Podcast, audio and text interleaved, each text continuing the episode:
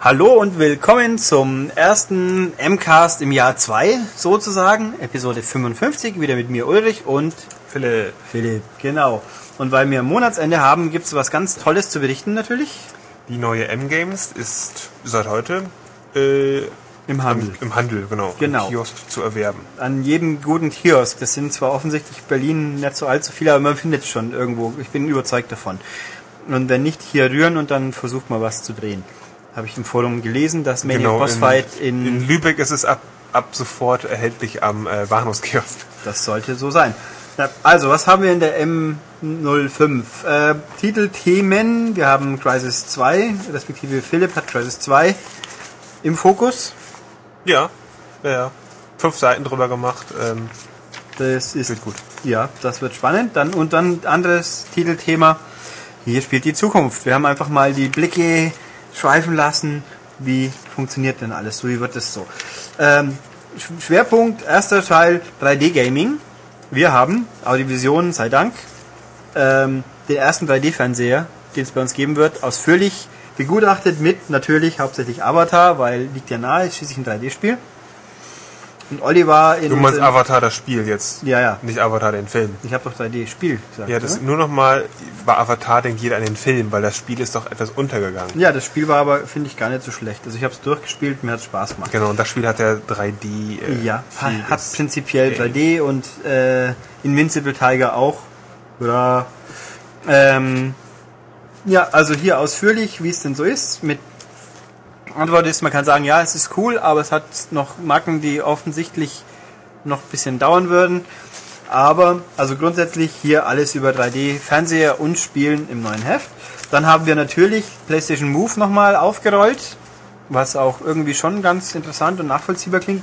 Was gibt, und dann was wir zu Natal wissen und natürlich auch die Remote nochmal. Und Philipp hat die Trends der Zukunft begutachtet. Ja, das sind so einige.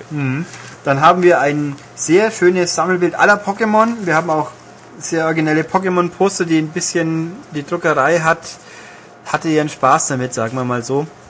Problem wird aber nächstes Mal behoben.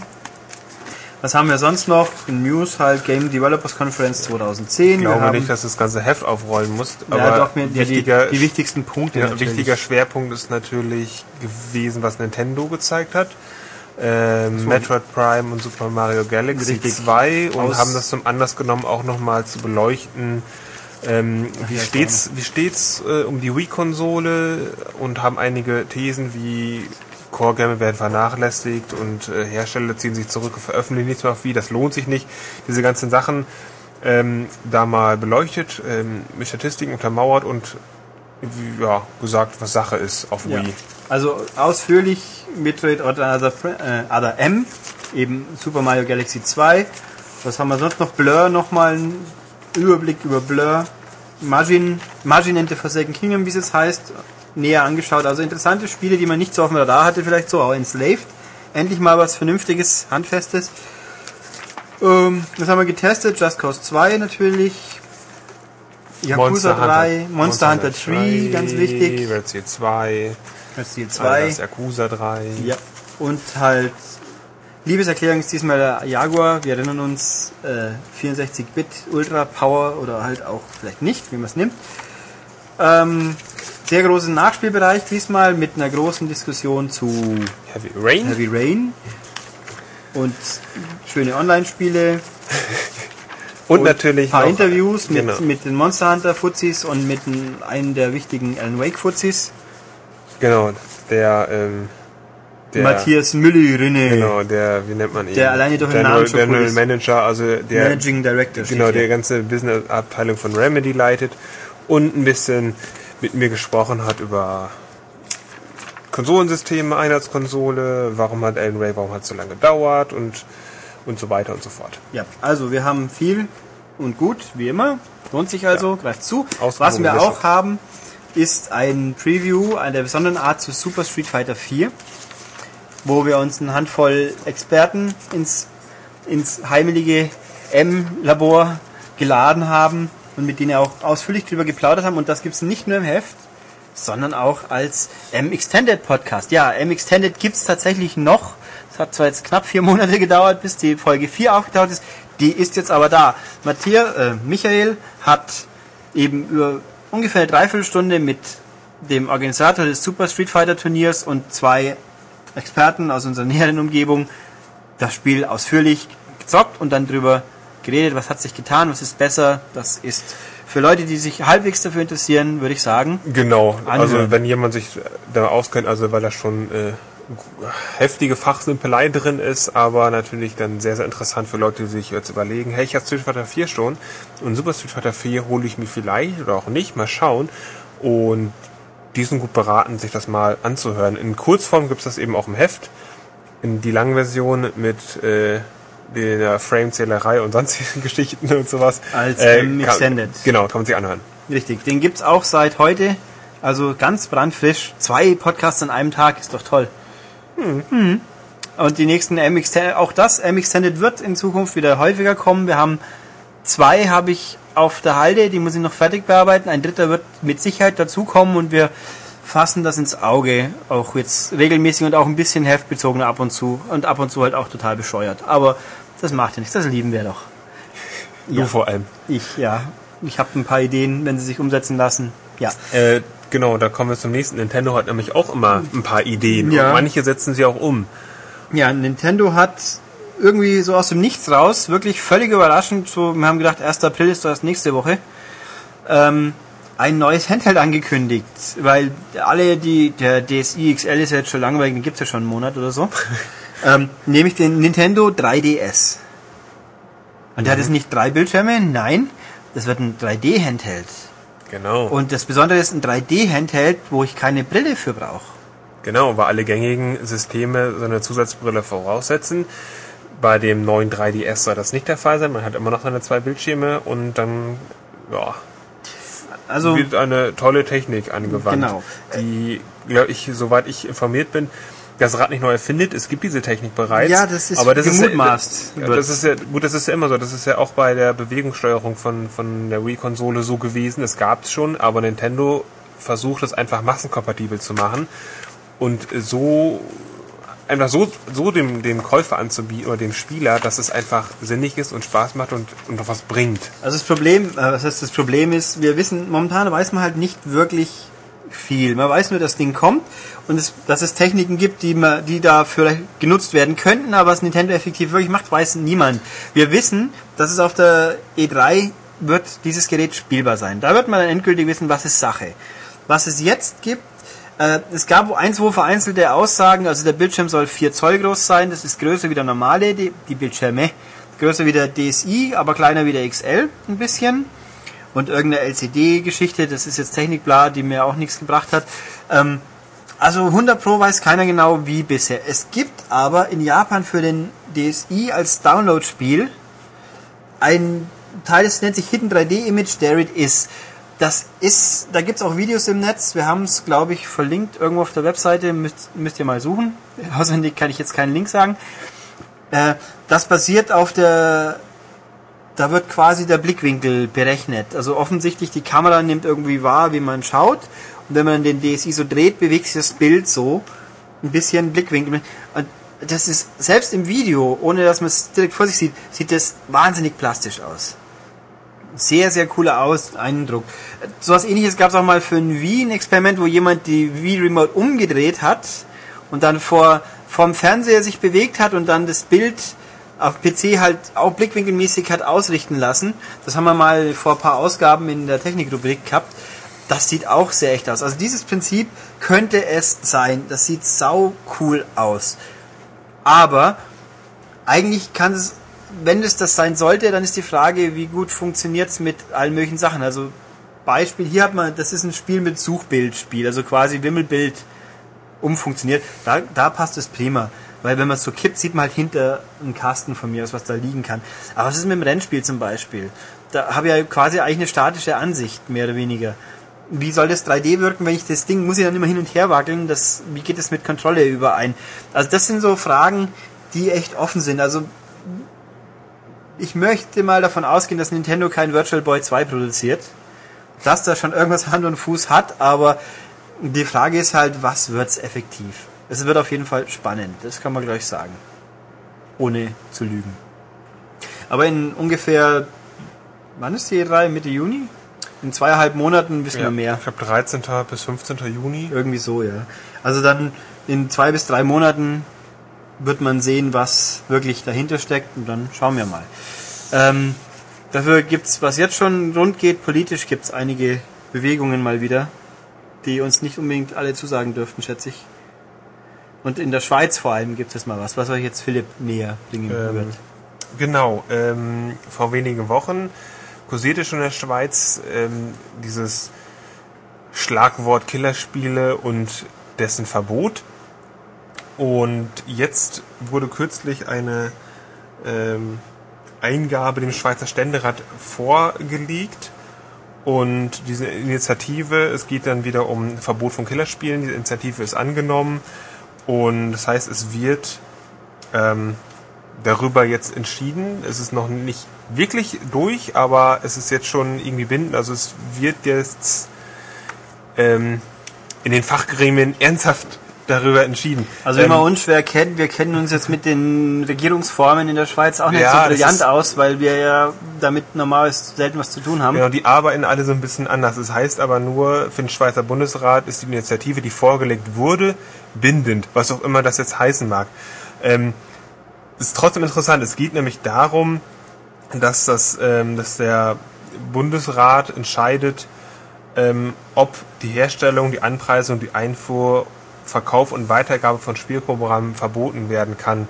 Und es geht explizit um Spiele, in denen grausame Gewalttätigkeiten gegen Menschen und menschenähnliche Wesen zum Spielerfolg beitragen. Da hat irgendjemand Zitat. in Deutschland, glaube ich, mal ein bisschen mitgelesen, habe ich den Eindruck. Ähm, genau, das ist mich vorgereicht von einer Frau, Efi Allemann, ähm, die danach befragt eben auch sagt, wir möchten ähm, nicht alles verbieten, wir wollen aber bestimmte Sachen verbieten, wie Mortal Kombat und Manhunt zum Beispiel, Ja, Mortal oder aber Kombat, auch, ja. oder aber auch, sie nennt aber auch Counter-Strike, dass solche Sachen ähm, nichts zu suchen haben in, in, in Spieleregalen und ähm, sie schaut explizit nach Deutschland, ähm, USK-Regelungen, Indizierung, Verbote und möchte einfach eine Diskussion anregen. Also sie ist nicht fürs generelle Verbot von sogenannten Killerspielen, denn da hat sie auch keine Definition vorgelegt. Die gibt es immer noch nicht. Die verhandeln also etwas, was eigentlich nicht existiert. Aber wie man ja unschwer kennt, wenn man Counter-Strike mitzählt, dann hat man einfach keine wirkliche Ahnung.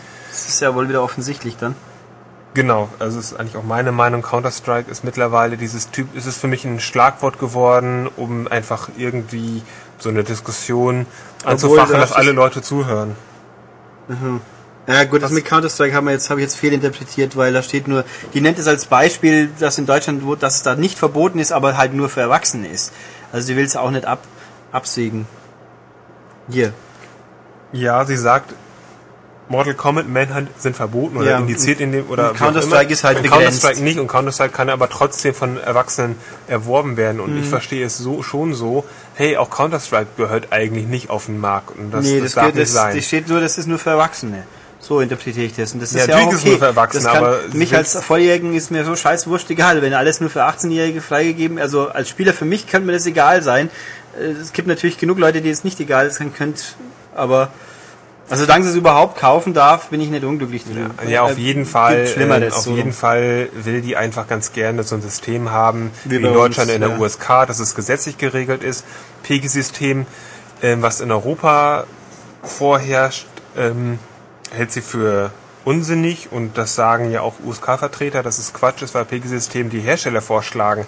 Ja, wir empfehlen uns jetzt mal eine Einzelempfehlung von drei Jahren zum Beispiel und es wird kaum überprüft, denn die selber, die selber schreiben sich die Kriterien vor, die Hersteller. Von daher ist es eigentlich äh, Ja, wobei auch das wieder bizarre Sachen hat. Final. Fantasy 13 zum Beispiel, glaube ich, ist bei uns ab 12 und PEGI steht 16 drauf. ja, also Auch irgendwie bizarre, aber. naja, ähm, auf jeden Fall darum geht's. Mm, Ist trotzdem kritisch zu sehen, einfach deshalb, weil natürlich immer noch, die können auch keine Definition vorlegen, hey, was gehört jetzt eigentlich verboten und was nicht, was ist ein Killerspiel, was nicht. Ähm, außerdem reite ich mir an dieser Äußerung, ich zitiere, ähm, ich möchte zitieren, ich finde es gerade nicht. Mm, Genau, also solche Spiele, sie meint die Killerspiele, machen zwar nicht aus jedem einen Killer, aber sie verstärken die Bereitschaft bei jenen, die ohnehin anfällig sind. Und da mit dieser Aussage habe ich ein Problem, weil es so dargestellt wird, dass das Spielen solcher Produkte ähm, Grund ist, warum man solche Taten möglicherweise einen Amoklauf begeht. Und ich finde, das ist genau der falsche Ansatz, denn es ist eher ein Symptom. Wenn jemand so drauf ist, ähm, die Leute, die ähm, solche Gewalttaten verübt haben, kommen eher aus zerrütteten Familienverhältnissen. Es gibt ähm, äh, sozusagen Defizite äh, in der Bildung, Leute, die sich prügeln und sonst wie was, ähm, denen, denen fehlen gewisse Sachen, die den Normalzocker ähm, nicht alltäglich sind. Und es ist so ein, so ein, es ist multifaktoriell, das ist so ein Gemisch, warum man, warum man zum Beispiel zuschlägt. Und die Leute, die ohnehin zum Beispiel in, in Schießverein gehen und da ein bisschen Zielen üben, die spielen natürlich auch teilweise solche Spiele, aber es, man muss, man kann es nicht umdrehen. Die Leute, die sowas spielen, sind gleichzeitig ähm, Schützenfans und und ähm, deren Familien geht's schlecht und äh, sie schaffen den Hauptschulabschluss nicht und sie haben keine, sie sehen keine Perspektive in ihrem Leben. Ähm, da ist irgendwie für mich der Wurm drin in dieser Aussage, in dieser Begründung, warum man denn jetzt so eine Diskussion anzetteln muss. Das ist jetzt meine Meinung im Übrigen. Ja, ich möchte ehrlich gesagt nicht weiter drüber nachdenken. Ja. Immer so, so Themen deprimieren mich grundsätzlich und demnach wie das zweite nächste Thema auch. Das zweite Thema, Das genau, zweite was daran Thema. anschließt. ähm, Das deprimiert mich eigentlich fast noch mehr, Gestern, natürlich. beziehungsweise vorgestern, wurde etwas Tolles oder nicht so Tolles verabschiedet. Ähm, und zwar gibt es jetzt eine neue Verordnung, einen sogenannten Staatsvertrag, der im Übrigen kein Gesetz ist, aber so ähnlich, es wird so ähnlich gehandhabt. Und der soll den Online-Jugendschutz neu regeln in Deutschland. Und es geht hier explizit um Webseiten und um Spiele, die online gespielt werden, beziehungsweise online erworben werden. Ähm, Online-Rollenspiele oder sonstiges. Oder nehmen wir also wohl offensichtlich Xbox Live Arcade und Oder Co. sowas, wäre also- wird wohl auch drunter fallen. Was das daran liegt, dass diese Spiele in der Regel, zumindest sind die nicht verpflichtet, ähm, die werden nicht altersgeprüft von der USK. Ähm, und das ist irgendwie, das ist eine Lücke, die da klafft und das wollten die schon immer schließen. Ähm, dass eben auch Online-Games und sonst wie was endlich mal eine Altersbegrenzung bekommen, sodass die Eltern Bescheid wissen, ha, das darf man Kind doch noch gar nicht spielen. Ähm, und jetzt hat sich da aber was geändert. Normalerweise ist das so, zum Beispiel Spiele werden von der USK geprüft und werden von den obersten ähm, Landesjugendvertretern ähm, wird das dann abgesegnet, die setzen Urschrift drunter und dann gilt zum Beispiel USK, USK 16 für ein bestimmtes Spiel. Ähm, das ist normalerweise Ländersache. Also die jeweiligen Bundesländer haben das dann geregelt. Dieses Online-Ding wird es aber geregelt vom Staat. Ähm, die Staatskanzleien haben sich nämlich gedacht, hey, wir wollen aber diese Sache wollen wir jetzt mal regeln. Das heißt, wir wollen das jetzt auf ähm, auf Bundesebene machen und wir schließen ähm, die Bundesländer davon aus. Das heißt, die Bundesländer haben erstmal hier verloren. Das ist ein kleines Machtspiel gewesen. Und das soll eben anders laufen. Die Befürchtung ist es einfach nur, dass ähm, von den Staatskanzleien, äh, vom Jugendschutzgesetz, was vom Bund ausgeht, dass die das doch ein wenig härter handhaben werden. So aller bayerischer Natur. Das heißt, ordentlich durchgegriffen. Ähm, da werden irgendwelche Sachen, vielleicht eine Altersempfehlung verwehrt, wie auch immer, oder manche hochgesetzt, was völlig abwegig und bizarr ist. Ähm, und Experten sagen jetzt schon voraus, hey, ähm, das hat mit Jugendschutz gar nichts zu tun, das wird ausgehebelt, ein bestehendes, gut funktionierendes System wird einfach mal äh, beiseite geschoben. Ähm, die Staatskanzleien setzen uns jetzt was vor, was eigentlich überhaupt nicht eingespielt ist und was mit Jugendschutz nichts zu tun hat. Es geht hier einfach nur um Machtspiel und sozusagen, die wollen einfach mal ihren Stempel draufdrücken. Und das ist ziemlich, ziemlich, ähm, ja, ziemlich schwach. Und Videospielhersteller befürchten jetzt, dass es mindestens ein zweites neues System geben wird neben USK, was eben diese Online-Spiele neu regelt, was dazu führen kann, dass es ein heilloses Chaos gibt. Denn was nützen mir zwei oder mehr Systeme, ähm, plus nochmal das Pegel-System, was ja auch oft irgendwo auf Packung draufgedruckt wird, das hilft den Eltern noch, noch weniger. Das ist doch ein, äh, da weiß, da wissen die immer noch nicht, okay, was ist jetzt richtig, woran habe ich mich zu halten, warum ist das mal, mal ab 6, mal ab 18 so ungefähr ähm, ein Problem. Es gibt aber eine Lücke und die Lücke besagt, dass Spiele, die schon von USK gewertet worden sind, ähm, auch so übernommen werden müssen. Also als Datenträgerspiel. Genau. Und Das heißt, dass die Online-Variante muss entsprechend auch so gekennzeichnet sein. Die kann nicht einfach anders vergeben werden. Und wer mal so geschaut hat ein bisschen, also zumindest bei Wii und bei 360 jedes Online-Spiel, oh, ja, Indie-Games, hoppla. Ha. Also jedes große Online-Spiel hat eine USK-Wertung. Also die legen alles vor. Jedes alte Virtual Console Spiel, was damals ja logischerweise keine USK, da gab es ja noch gar keine USK, die sind jetzt heutzutage gewertet. Jedes WiiWare Spiel, jedes Xbox Live Arcade Spiel. Bei Sony ist es schwer zu sagen, weil ab und zu findet man keine USK-Angabe, aber das sind zumindest einige geprüft. Ähm, also da kann sein, dass es diese Dinger zumindest mal nicht betreffen könnte. Das muss man halt mal abwarten. Was mir jetzt eben spontan einfiel, Indie-Games, da könnte es ein Problem geben. Dann verschwindet am Schluss, wenn es dumm läuft, Indie-Games wieder aus Deutschland. Das halte ich für potenziell möglich, wäre auch sogar realistisch, weil da sind schon ein paar Splatterspiele dabei, die kein Mensch anschaut. Ähm, wäre extrem schade natürlich mal wieder, aber es könnte passieren. Naja. Ähm, Außer, ja, ja, dann muss man halt abwarten. Das ist genau abwarten. Momentan ist es auch so geregelt, dass die Hersteller selbst sich die Alterskennzeichnung für Online-Spiele ähm, überlegen. Ich sage sag ich einfach mal. Ähm, und das wird dann hinterher erst geprüft. Und es kann natürlich auch so sein, dass es das, dass sich das totläuft und einfach überhaupt nichts passiert und es so weitergemacht wird wie sonst auch. Ähm, ja. Ich finde es übrigens interessant, wenn das heißt, vorher auf Disk geprüft und dann ist es ähm, auch bindend für eine Online-Variante. Es ist aber auch interessant, wie es aussieht mit Download-Content. Denn einfach, wenn ich mal diesen Gedanken weiterspinne, wenn GTA 5 rauskommt und die sich wieder einen Download-Content überlegen und der dann erstmal online, nur online zu haben ist, dann überlegen die sich vielleicht doppelt und denken, okay, wir machen noch eine Disk-Variante und damit wir oft online auf der sicheren Seite sind, dass wir da irgendwie auf jeden Fall ähm, dass es auf jeden Fall freigegeben wird. Und das heißt ja vielleicht, dass es dann äh, mehr Download-Content als Disk-Variante Oder es kommt wird. halt so, wie mir auch hier gelegentlich Testmuster kriegen, da ist auf der Disk halt ein Installer drauf und das zählt dann als Disk basiert. Oder so. Also, also das ist alles noch ziemlich diffus und glücklich sind wir sicher mal so nicht, aber man muss jetzt einfach mal abwarten, was weiter passiert. Ja, so oder so wären wir als Spieler zumindest besser beraten, wenn es so bliebe. USK liegt vor und die äh, Landesvertreter sagen ja oder nein, so wie Ja. es bislang gehandhabt wurde. Das, das mit den Schutzdingern hast du ja erwähnt, oder? Das ist, was der Punkt ist. Dass dann eben die Eltern quasi laut diesem Gedöns, wenn die Eltern mit in die Verantwortung gezogen, weil dadurch, durch diese fixe Kennzeichnung werden ja Schutzprogramme oder Barrieren quasi erst wirksam und die können die Eltern dann ja entscheiden, ob sie es installieren. Ach so, das bezieht sich jetzt darauf, dass es auch auf, natürlich für Webseiten auch Ja, aber auch geregelt für werden Spiele soll. natürlich, weil beim Wii bin ich mir jetzt nicht sicher, aber sowohl Xbox als auch PS3 haben eingebaute Mechanismen, die tatsächlich greifen. Also bei der Xbox ist es am einfachsten. Da kann Mama, Papa, weiß der Teufel, sagen, okay, wenn das Spiel eine USK 16 hat, dann geht das Spiel dann, dann kann diese Konsole das Spiel nicht starten. Das ist klipp und klar so einrichtbar. Bei der PS3 gibt es was ähnliches, bloß dass die da irgendwie Level 1 bis 9 oder so ein Quatsch, was also, also nicht mit unserem USK. Aber also die Mechan den Mechanismus an sich gibt's. So gesehen ist das auch, wenn du 18 bist, dann schaltest das Ding aus, gut ist. Das wäre die Logik dahinter.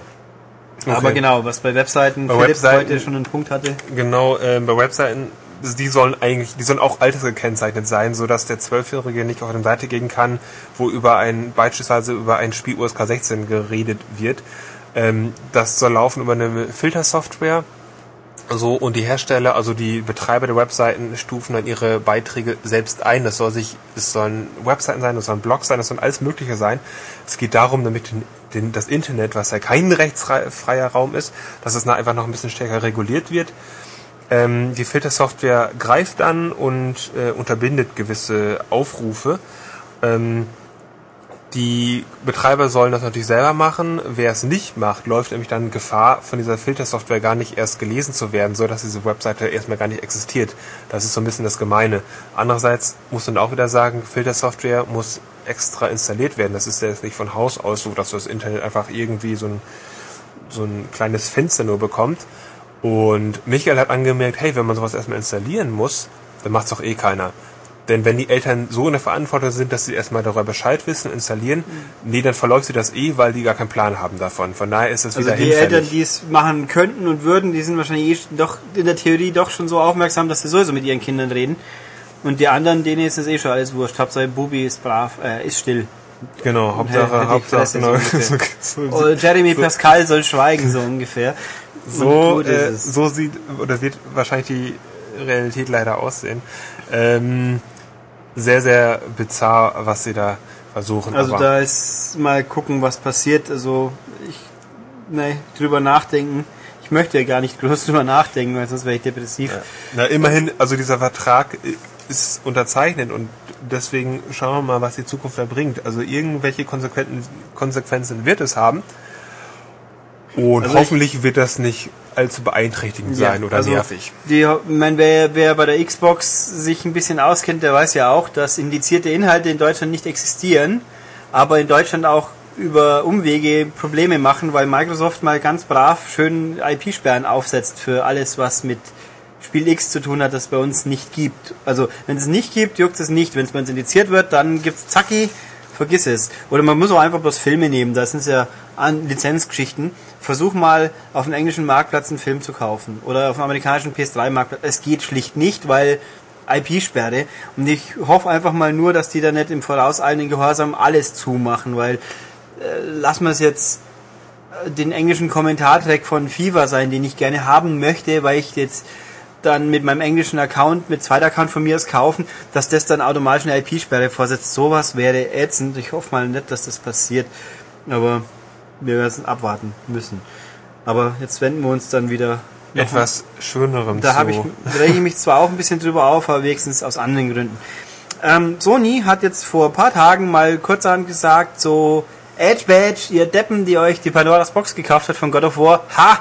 God of War Collection gibt es doch in Europa auch einzeln demnächst. So irgendwie ab Mitte, Ende April für 40 oder 50 Für Euro. 40 Euro, genau. Also das heißt, Preis God of War, fair. genau, God of War 1 und 2 in HD remastered gibt es dann auch separat zu kaufen, also als, als Box. Und äh, auch nochmal gebundelt mit dem dritten Teil Für 90 äh, für Euro, 90 genau. Euro, so als äh, Collectors Also- Box. ich, ich habe jetzt nicht Research betrieben, ob Sony explizit immer behauptet hat, die wird es bei uns nie geben. Aber der Eindruck ist stets erweckt worden, dass die God of War Collection nur in der großen Sammlerbox, die halt auch nur scheiß teuer war, mit ihren 150 Euro aufwärts, in Europa zu haben sein wird. Ähm, und ich finde das scheiße. Sowas, ich finde das einfach eine Frechheit. Was soll denn das? Wieso müsst, müsst ihr die Leute verarschen? Das, das braucht's nicht. Und vor allem jetzt, kaum ist das Spiel raus, dann wird's natürlich gleich verkündet. Also die, wobei man genau weiß, die Leute, die es jetzt schon die Box gekauft haben, das sind die treuesten. Und die, Ja, das ist auch bitter für die Leute, die den dritten Teil gekauft haben. Ähm, aber einfach nur den dritten Teil und die Collection ähm, ganz gerne gehabt hätten, aber sich gedacht haben, ach ja, schade, schade, schade.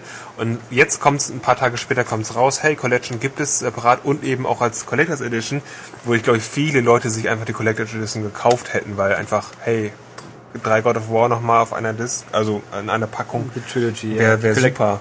Also es Ähm, ist, ich find finde ich auch doof, weil Ich stelle mir jetzt Sony so vor wie Nelson, die so haha sagen die ganze Zeit. Also ich finde das gemein Ja. äh, und do, also gemein. Ich finde es halt saublöd. Das ärgert mich, weil es ist ein unnötiges Rumgedöns und nö, Ich finde, frech. ich finde auch aus, ich finde auch aus Marketinggründen gar nicht so schlau, denn die treuen Fans haben sich das Spiel eh gekauft und die würden sich unter normalen Umständen hätten sie sich auch sofort diese Collectors Edition gekauft, ähm, die natürlich viel mehr kostet. Das heißt, der Umsatz wäre doch viel höher.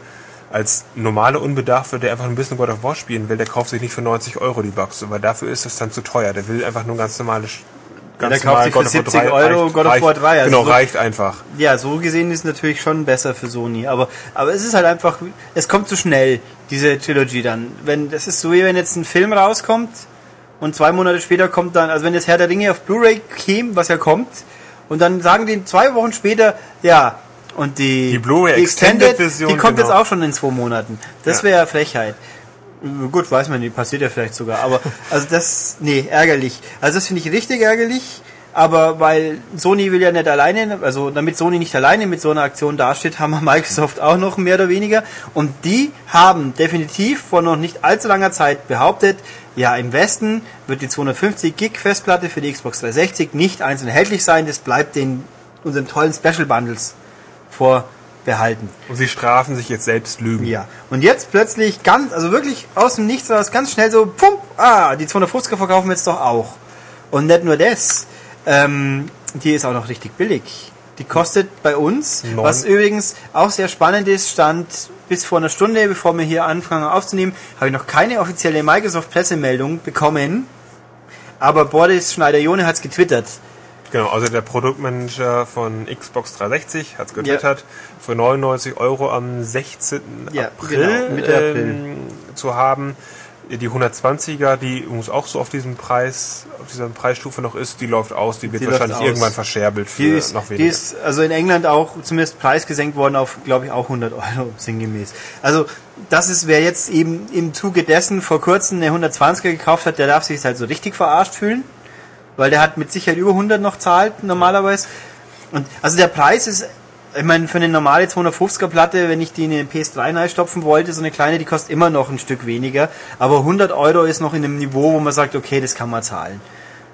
ja, Weil vor allem eine größere Platte braucht man einfach heutzutage für seine 360. Eine gute 120er tut's für die meisten Leute wahrscheinlich auch, außer sie wollen alles installieren. Aber alleine die Tatsache, dass es jetzt auch wieder so aus dem Nichts raus und jetzt doch und ich habe mir selber vor ein paar Monaten erst einen Super Elite Bundle gekauft. weil du die Festplatte haben wolltest. Eigentlich vor allem wegen der Festplatte. Gut, HDMI-Ausgang war auch okay und zwei Pads zusätzlich, hat mich jetzt auch nicht weiter gestört, aber de facto habe ich da mehr ausgegeben, wie ich müsste, wenn ich gewusst hätte, die Platte kommt. Ja. Andererseits muss man auch sagen, irgendwann macht man einfach mal eine Ankündigung und irgendwann ist es da. Also man kann ja nicht ewig warten. Und Nö, natürlich gibt es immer Leute, wo der Zeitpunkt dann ungünstig ist und die denken, hey, ich habe mir doch gerade letzte Woche noch eine andere, das normale geholt und jetzt kommt immer was Neuem daher. Nein, ich finde aber einfach, das ist richtig. Aber erstens, sie haben ja gesagt, es wird nicht so sein. Also da war es wirklich klipp und klar die Tatsache, es wurde gesagt. Und dann auch der Preis. Weil, äh, da ja, wir ja können ja froh sein, dass es jetzt günstiger ist. Ja, für die, die es noch nicht haben. Aber ich finde es halt einfach wieder Frechheit in der Hinsicht, weil ähm, dann war auch, ich meine, gut, die Platten waren früher eh viel, die 120er, die war immer viel zu teuer. Das ist einfach Tatsache. Aber, und jetzt haben sie es endlich, aber da fühlt man sich halt wieder verarscht. Ist halt einfach so. Ich finde das, pfui. Pfui, Microsoft und Sony. Pfui. ja, Gut. Und jetzt dann aber noch, wenn wir schon bei Microsoft waren, bleiben wir da auch noch. Diese Woche ist der Game Room erschienen. Hui. Mhm. wir haben ja schon mehrmals darüber berichtet. Also das ist dieses das Spielen von Arcade-Klassikern auf der 360, ähm, so ein Spielhallen-Flair mit Mhm. Spiele kaufen, Spiele antesten für 40 Punkte. für 40 Punkte. Also- und das ist jetzt ähm, online gegangen. Genau. Und du hast es angeguckt, Ulrich. Richtig, ich habe es mir jetzt ausführlich angeschaut, deswegen kann man auch ein paar interessante Punkte äh, ansprechen. Also es gab ja mal ein Trailer-Video, wo die Avatare da rumlaufen in der Spielhalle, die mehrere Stockwerke hat, da stehen Automaten und so weiter.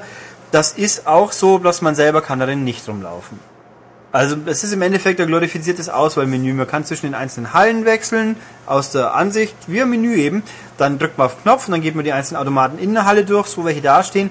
Und Avatare, die rumlaufen, das sind die Freundesavatare. Also so ich das jetzt gesehen habe, schaut die Xbox, wer ist gerade online und den lassen wir jetzt einfach in dieser Spielhalle rumrennen. Wenn niemand online ist, dann laufen halt irgendwelche von einer Freundesliste rum. Also man erkennt schon, das sind Leute von der Freundesliste. Das heißt jetzt nicht, dass die wirklich da gerade da sind und spielen. Zumindest nicht in dieser Musterspielhalle. Also es Weil gibt, es wahrscheinlich auch sonst zu wenig wären. ja, wahrscheinlich. Also es gibt eine Musterspielhalle, in der alle Automaten stehen, die es gerade gibt, so ungefähr. Da kann man mal so, um- die auch ausdekoriert ist, das ist ganz nett. Und es gibt die eigene, wo man seinen eigenen Scheiß anstellt. Ähm, ja, also ich mutmaße, Betonung liegt auf Mutmaße, wenn jemand seine eigene Spielhalle besucht, was geht, man kann bei anderen Leuten seine, die Spielhalle besuchen, äh, dann läuft er auch wirklich bei dir rum, wenn du gerade selber online bist. Man kann also den anderen auch besuchen, besuchen wenn er nicht gerade online ist. Das ist einfach nur ein Gimmick, mehr oder weniger. Ähm, so, der Punkt war ja, es kostet 240 Punkte, so ein Spiel zu kaufen oder 40 Punkte es einmal zu spielen. Oder 400, wenn man es auf dem PC auch spielen will, oder da gibt's ein Game Room auch. Ähm, jetzt ist es aber nicht so, dass man die Spiele wirklich gar nicht umsonst spielen kann. Das ist auch für mich völlig bizarr, wieso Microsoft diese Tatsache bisher immer verschwiegen hat. Bisher ist immer nur kaufen oder zahlen für einmal spielen. Aber zu jedem Spiel hat man die Möglichkeit, einmal maximal 10 Minuten Probe zu spielen. Sprich, man kann dann die Demo-Runde starten, 10 Minuten und dann ist vorbei. Dann, ja. Dann kann ich das nie wieder Probe spielen. Äh, doch, aber nicht, nicht kostenfrei in Anführungszeichen. Und der Knackpunkt ist aber, diese 10 Minuten sind am Stück. Wer also nach 5 Sekunden meint, der hat keinen Bock mehr, der schmeißt 9 Minuten 55 weg. Das ist so.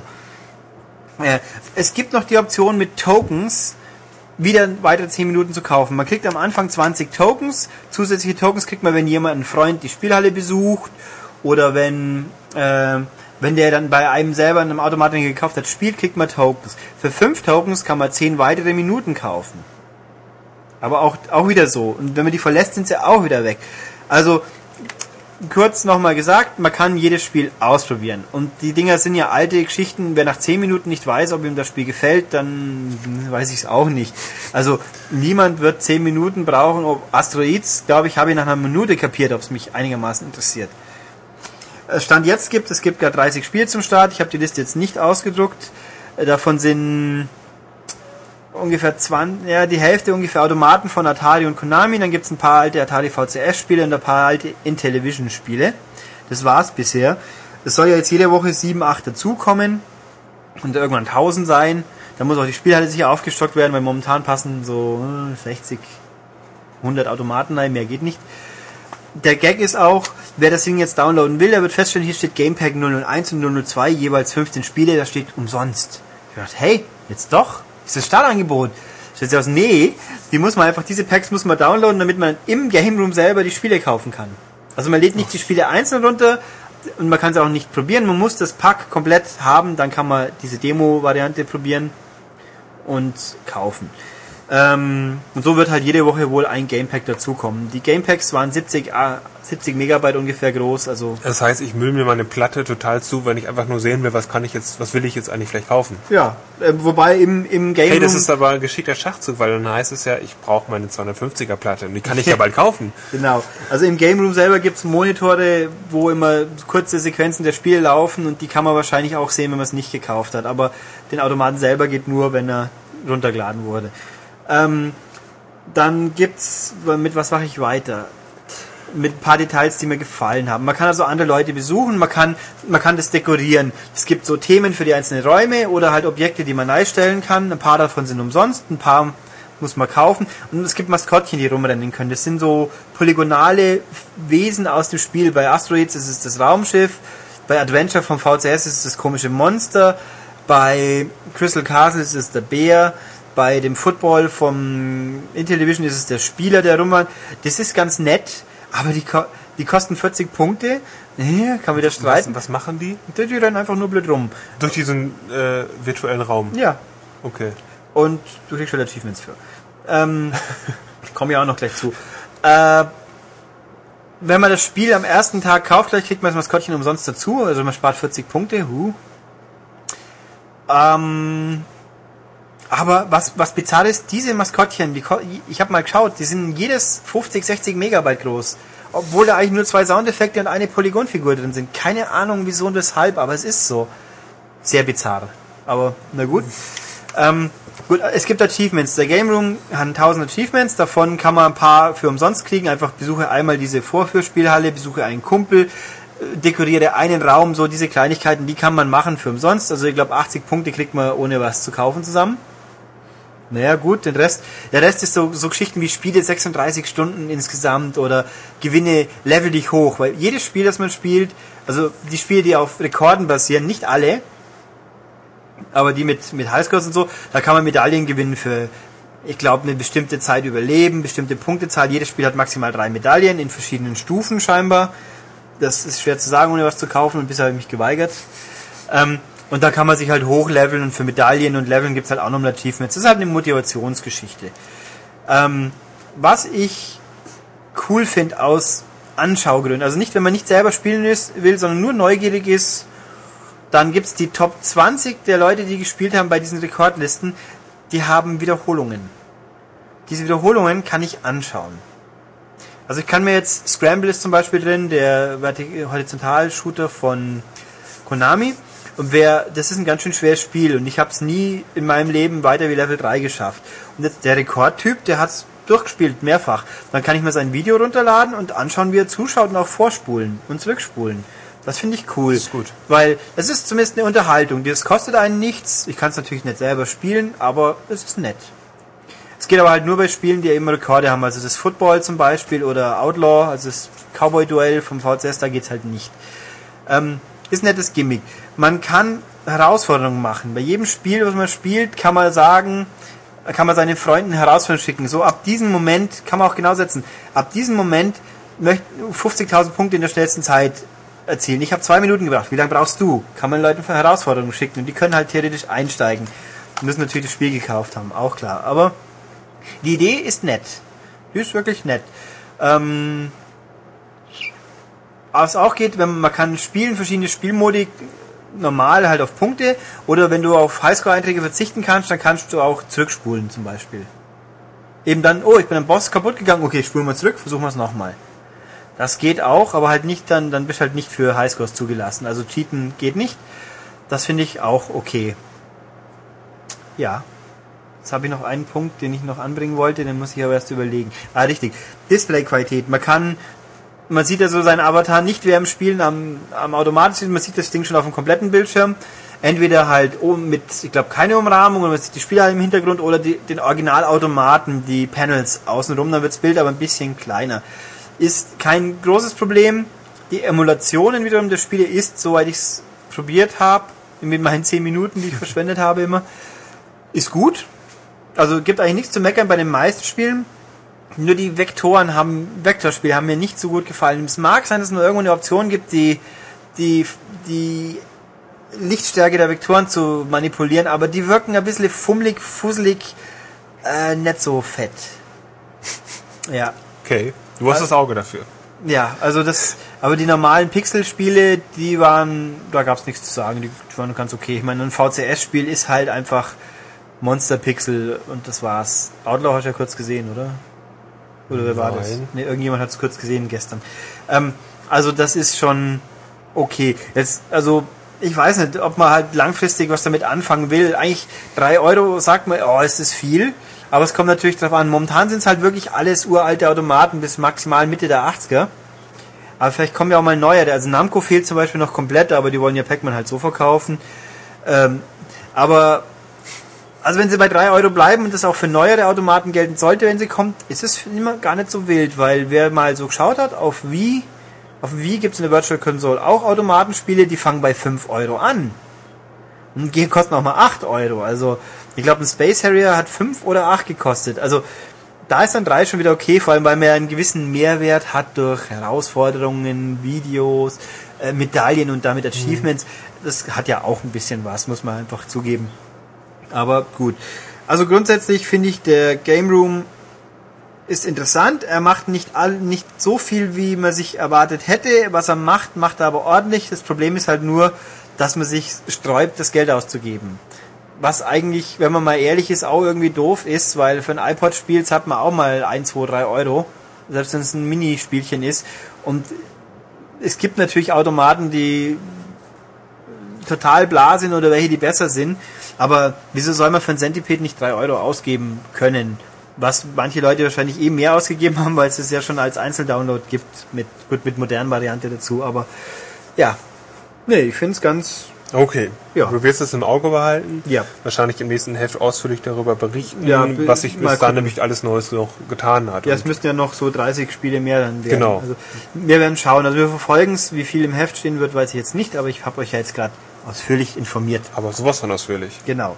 Deswegen schließen wir jetzt die News-Sekt ab. Gossip haben wir diese Woche, glaube ich, sträflicherweise vernachlässigt. Ja. Das kommt. Wir haben nichts zu tuscheln. Nö, wir tuscheln dann demnächst mal wieder. Aber jetzt lassen wir erstmal die Spiele sprechen, sozusagen. Genau. Ja. So, fangen wir an mit den Spielen diese Woche. Fangen wir an mit einem Gast, nicht den Michael. Das bin ich. Hallo zusammen. Tag. Der erzählt uns jetzt ein Spiel, das Falco und die Donuts auch gut gefunden hätten. Genau. Und wieso ist das so? Erklären wir mal einen lustigen Witz. Ähm, nein, Witze darf man nicht erklären, aber ähm, was ihr nicht mitbekommen habt, weil wir gerade das Mikro äh, heimtückisch ausgemacht haben, ähm, Ulrich und ich haben ein bisschen gescherzt rund um das Wörtchen Calling, ähm, denn um Calling wird es jetzt hier gleich gehen und natürlich hat Falco ein Lied namens Vienna Calling ähm, vor langer, langer Zeit, als er noch lebte, gemacht. Ähm, was war der andere Gag mit Die, den Donuts? die Donuts haben jetzt ein Lied, das wie Polarkreis 18 klingt und auch Calling heißt. Ach so, ja, und das, war das ich nicht. Werbemelodie von der Rock-WM vor einer Woche. Sonst wäre ich gerade draufkommen, dass es die überhaupt noch gibt. Okay, wie gut, dass ich äh, Fernsehen nicht mag. Ich kenne das alles nicht. Rock-WM ist da, wo man in diesen Reisschüsseln den Bobbahn runterfährt. Ja, ja, diese Werbesendung vom Raab, das weiß ich schon. Nein, aber was da war auch ein Vivok Ja, ja. dabei. Es ist also sogar irgendwo fast relevant.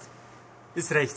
Ähm, nein, ist es nicht. Ähm, worüber Ich ich, aber fast. arg, äh, worüber ich aber was zu berichten weiß, tatsächlich ist Calling.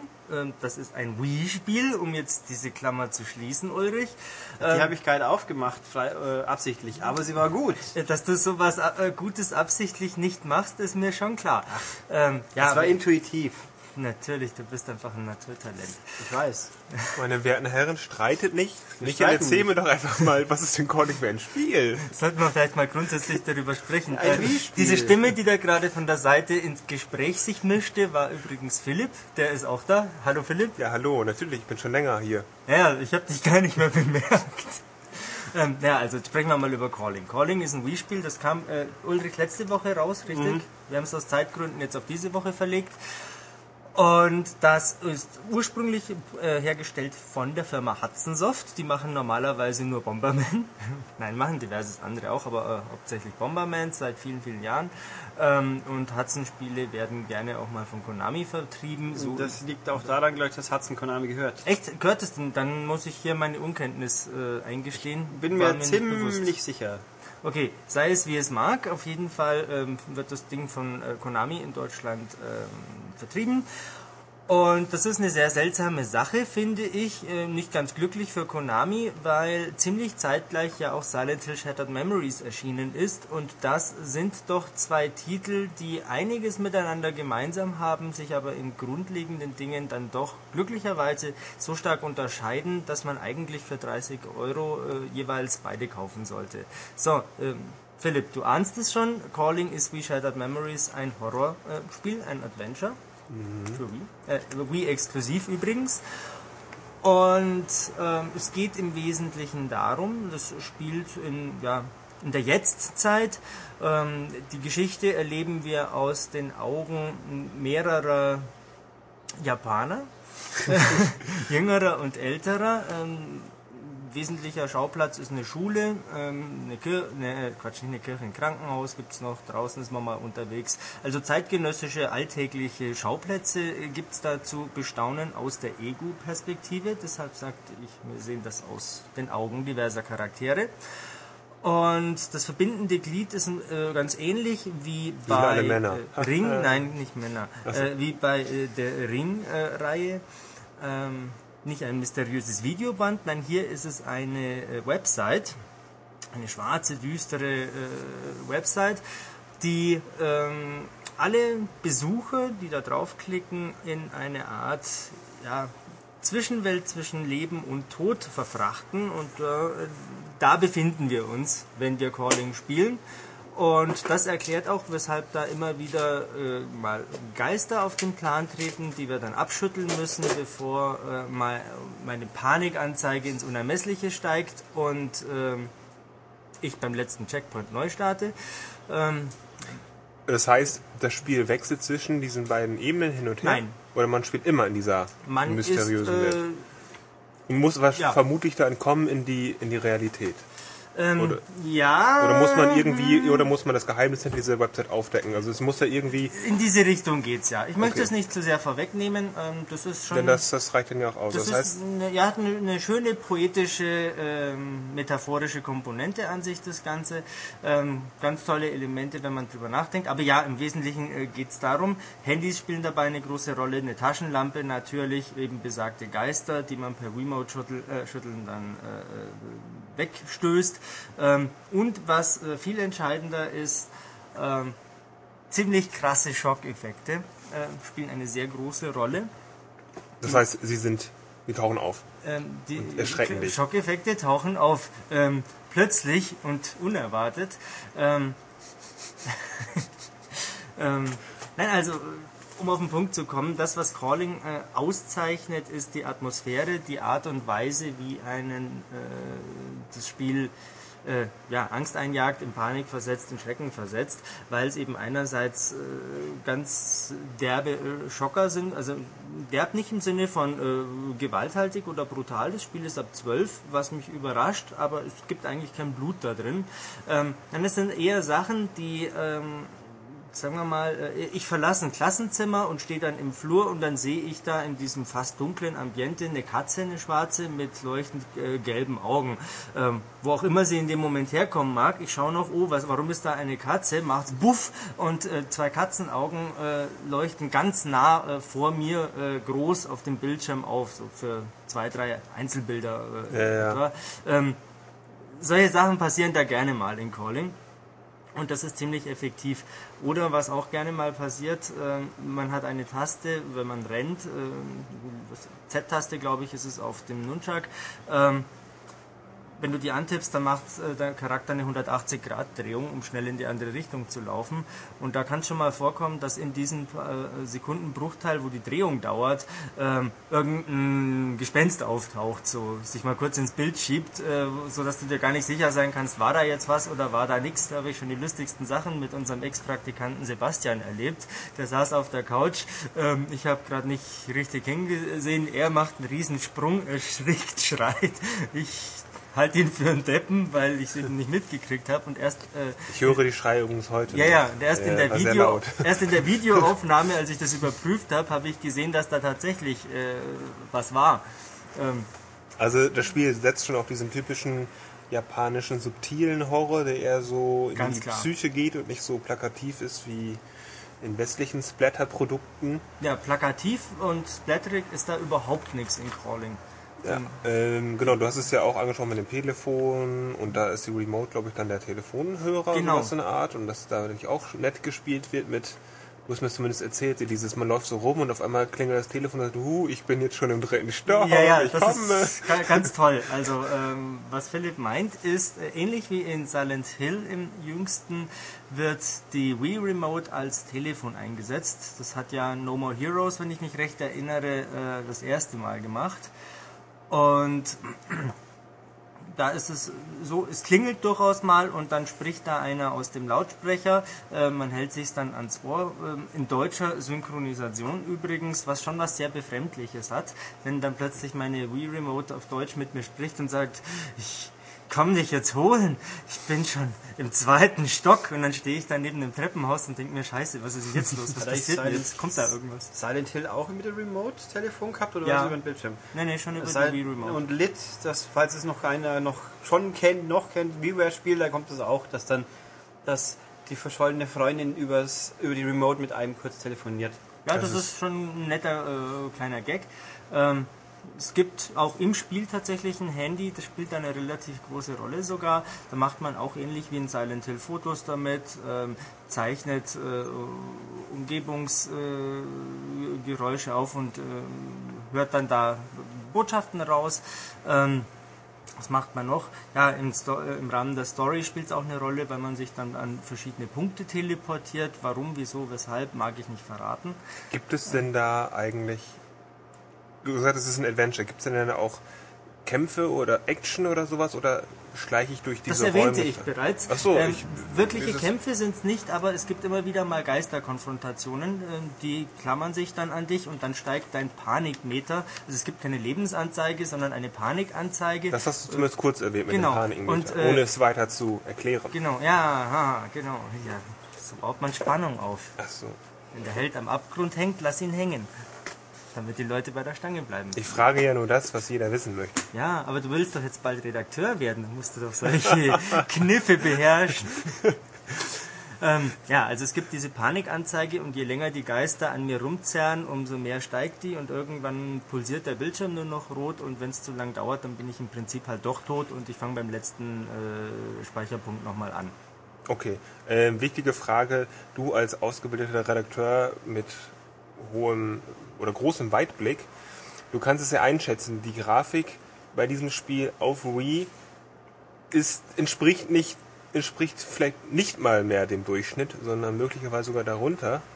Ja und nein. Du hast es kritisiert zumindest. Ich habe es kritisiert, zu Recht. Was hat man da zu erwarten? Ähm, man hat ein ähm, durchweg äh, sauber, ruckfrei laufendes Spiel zu erwarten, das ähm, überwiegend dunkel ist, das ähm, Licht meist nur im Schein einer Taschenlampe äh, hat und man hat äh, recht kantige Polygonmodelle zu erwarten äh, mit durchaus ein bisschen steifen Animationen, teilweise extrem detailarme äh, Innenarchitektur.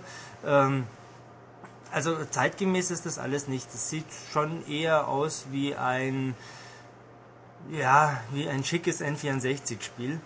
Ähm, aber das ist nicht entscheidend, weil es. Äh, Also die Atmosphäre kommt trotzdem die rüber. Atmosphäre kommt verdammt gut rüber. Ähm, einige Texturen sind ganz toll und vor allem diese Geistererscheinungen, die zwischendrin mal so auftauchen, das sieht man dann halt nur äh, auf Screenshots oder so, die sind schon ziemlich detailliert.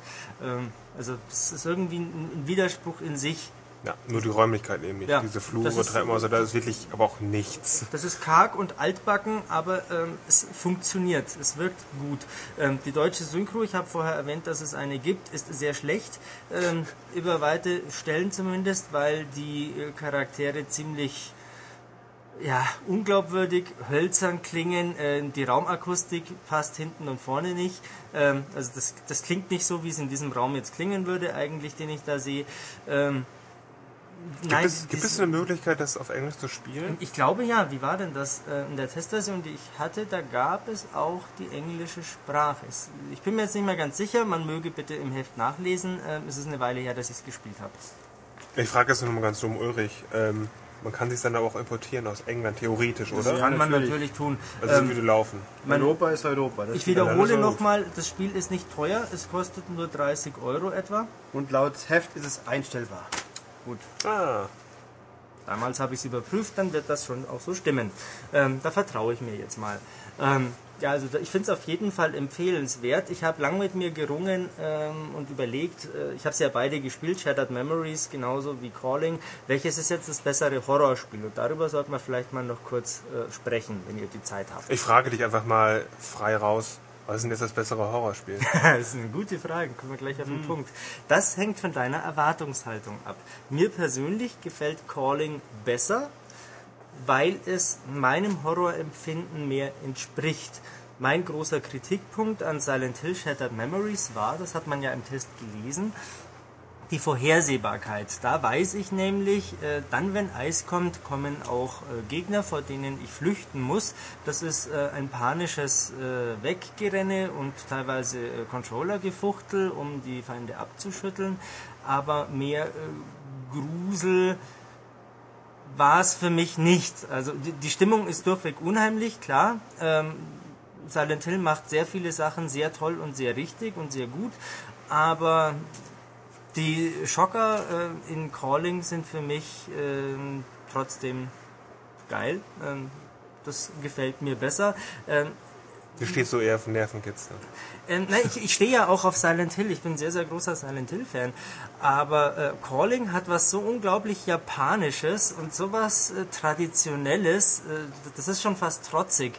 Ähm, Gerade auch in Verbindung mit dieser eher schwachen Grafik, dass es einfach äh, charmant rüberkommt. Ja, man kennt ja die, diese japanischen Horrorfilme, die doch immer eine Spur härter sind als die westlichen Pendants. Ähm, und in Calling hat das ja auch diese typischen, dieses kleine Mädchen, Grusel und sonst wie und riesengroße Bild. Das wir wahrscheinlich in Silent Hill nicht sehen, weil es ja eher auch ein westlich entwickeltes Spiel ist. Das ist definitiv richtig. Du meinst den Onryo, den japanischen Rachegeist. Genau. Ja, natürlich. Ähm, auch sowas gibt's in Calling. Wer hätte das gedacht? Es gibt das ähm, Mädchen im roten Kleid mit den langen schwarzen Haaren, die wir ins Gesicht hängen und den Augenringen und so weiter. Ja, und auf einmal so bam, bam, bam, ist vor dir. Genau, direkt vor mir. Haben wir zuletzt in 4.2 gesehen, Ah, wo es äh, wie in 4.1 schon nicht gruselig war. Tja. Am Anfang ist es immer noch gruselig. Findest du? Wenn man's, ja. Also ich finde 4 unheimlich, aber gruselig finde ich es nicht, weil jeder Schockeffekt mit äh, äh, Hartgebritzel äh, angekündigt wird. Ich weiß immer, Ja, oh ja, ah, ja. jetzt kommt gleich wieder was, wo ich erschrecken soll. Bäh. Ja, aber trotzdem, manchmal ist es so. Am Nein. Anfang, am Anfang. Ja. Was haben wir über Konsolengrusel noch zu sagen? Nix außer dass vielleicht 4.3 kommt. Ähm, ja, das stimmt. Das stimmt das F3, stimmt. Mensch. Oh. Ja, mit diesem unsagbar beschissenen Akronym als ist- Namen. Bisschen oldschool inzwischen, aber gut. Ja, da wird es wohl nächsten Monat was. Das war schon in, Dri Offiziell, in, ja. in Driver äh, bescheuert auszusprechen. Und bei Wipeout war es ja auch. Bei aber Wipeout war es aber irgendwie noch cool, weil Wi- Wipeout hat so war einen so coolen früh Stil in wenigstens sich noch. Ja. gehabt. Na gut, dann haben wir zu Calling noch was? Lass mich kurz überlegen, habe ich zu Calling noch was zu sagen?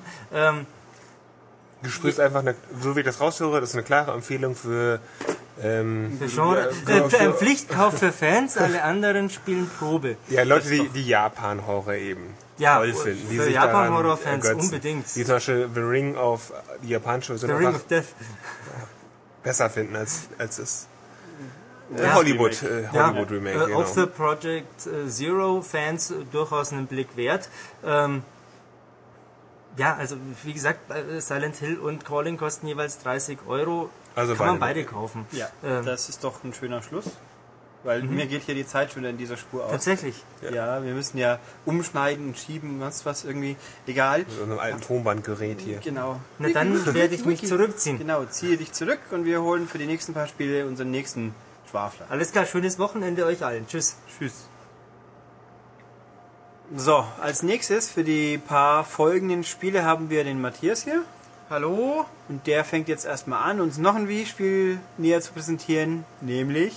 Fragile Dreams Farewell Ruins of the Moon. Das ist ein fantastischer Name. Ja, ähm, geisterte schon ein bisschen durch die Videospielgemeinde, ähm, nur unter dem Titel Fragile, ähm, hat jetzt für Europa noch ein bisschen längeren Titel hinzubekommen, damit man es auch äh, ja, noch weniger versteht, was es auf den ersten Blick ist. Aber es macht nichts, weil auf dem Cover ist der Schriftzug eh so unschön anzusehen, dass man sowieso nicht Er erkennt. ist in sehr kritzeliger Schrift, es könnte auch fast ein Black Metal Cover sein. Allerdings fehlt äh, die brennende Kirche. Weil die nicht schreiben können, meinst du? und das Nee, ist- umgedrehte Kreuz. Genau, und das Corpse Painting.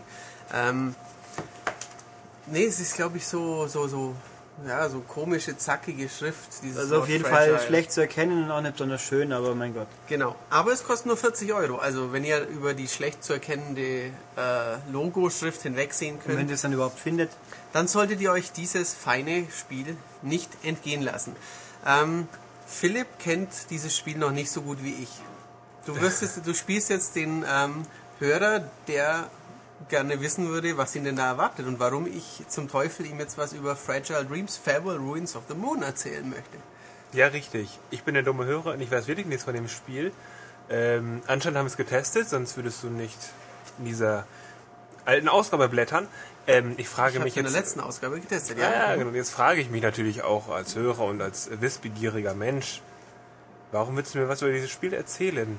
Weil äh, es Gefahr läuft, ein bisschen unterzugehen und weil es eigentlich echt geil ist. Ähm, du schaust auf die 78 Nee, ich die unter schaue dem Test stehen. Wii-System, okay. Genau, es ist, kommt exklusiv für Wii. Ähm, also mir gefällt es sehr, sehr gut, muss ich dazu sagen. Ähm, es hat einige Mankos, auf die komme ich gleich zu sprechen, aber es ist ein, ein feines Stück Software. Ähm, du hast vielleicht schon mal was von dem Xbox 360 Rollenspiel Eternal Sonata gehört. Das kam später Ja. auch noch für PS3. Es hatte so einen schönen Comic, Cell-Shading, Anime, Manga-Look. Ähm, war ein ziemlich melancholisches Rollenspiel. Wenn ich schon mal ein Rollenspiel spiele, dann muss es was heißen, was eben so einen coolen Look hatte und eine eigentümliche Story über den äh, todkranken Pianisten Frédéric Chopin. Ähm, es hieß in Japan auch Chopin no Yume irgendwas und äh, bei uns hieß es dann, ja, eben, äh, wie heißt Eternal so Sonata. Träume. Achso, Nein, nein, ewiger Schlaf? Eternal Sonata? Irgendwas mit Eternal ewig ist auf jeden Fall ewig. und Sonata, irgendwas mit Schlaf. Oder die Sonate, nein, die Sonate. Sonate. Stimmt, Somnus, Som wäre irgendwas mit Oder Schlaf. du schläfst bei klassischer Musik gerne ein. Ich höre mir die meistens gar nicht erst an, daher kann das nicht passieren. Okay. Okay. Ähm, der Entwickler, Tree Crescendo, ist ein kleines japanisches Studio, die gerne Sachen zusammen machen mit Namco. Auch diesmal haben sie sich wieder mit Namco zusammengetan, aber diesmal haben sie kein Rollenspiel gemacht, ähm, sondern ein sehr gemächliches Action-Adventure. Ähm, ihr müsst euch das ein bisschen vorstellen wie einen Studio Ghibli-Anime gepaart mit einem Silent Hill. Es ist gruselig, aber es sind kindliche Anime-Charaktere, die die Hauptrollen spielen. Ähm, die, Haupt, die Hauptrolle schlechthin spielt der ähm, kleine Bursche Seto, der in einem Observatorium nicht das Licht der Welt erblickt, aber am Anfang lernen wir ihn kennen. Er läuft durch ein verlassenes Observatorium. Ähm, sein Großvater ist, gestorben und er weiß nicht so recht, wohin er jetzt soll in dieser Welt und was mit dieser Welt los ist. Ähm, er trifft ein, oder er sieht in einer Art Vision, er trifft, ich glaube, er trifft es auch kurz ähm, ein weißhaariges Mädchen. Es ist nun schon, ich glaube, sechs oder sieben Wochen her, dass ich das durchgespielt habe. Daher möge man mir ein, zwei Ungereimtheiten verzeihen. Ähm, er sieht ein weißhaariges Mädchen und, und, fühlt irgendwie so, ach, das ist der Schlüssel zu, zu dem, dass ich mich hier zurechtfinde und was, hier so passiert ist. Also folge ich dem doch erstmal. Und als er dann die Spur verliert, muss er eben Leute befragen, Gegenstände suchen, um, um so die Spur wieder aufzunehmen. Ähm, die Welt ist fast komplett Menschen und äh, Lebewesen leer. Es passiert auch anfangs nicht so viel. Man ist mit Taschenlampen remote herumleuchten beschäftigt. Man sammelt kleine Artefakte nicht, aber Erinnerungsgegenstände, die jeweils so eine Geschichte der ehemaligen Besitzer oder Bewohner dieser Welt mit sich tragen.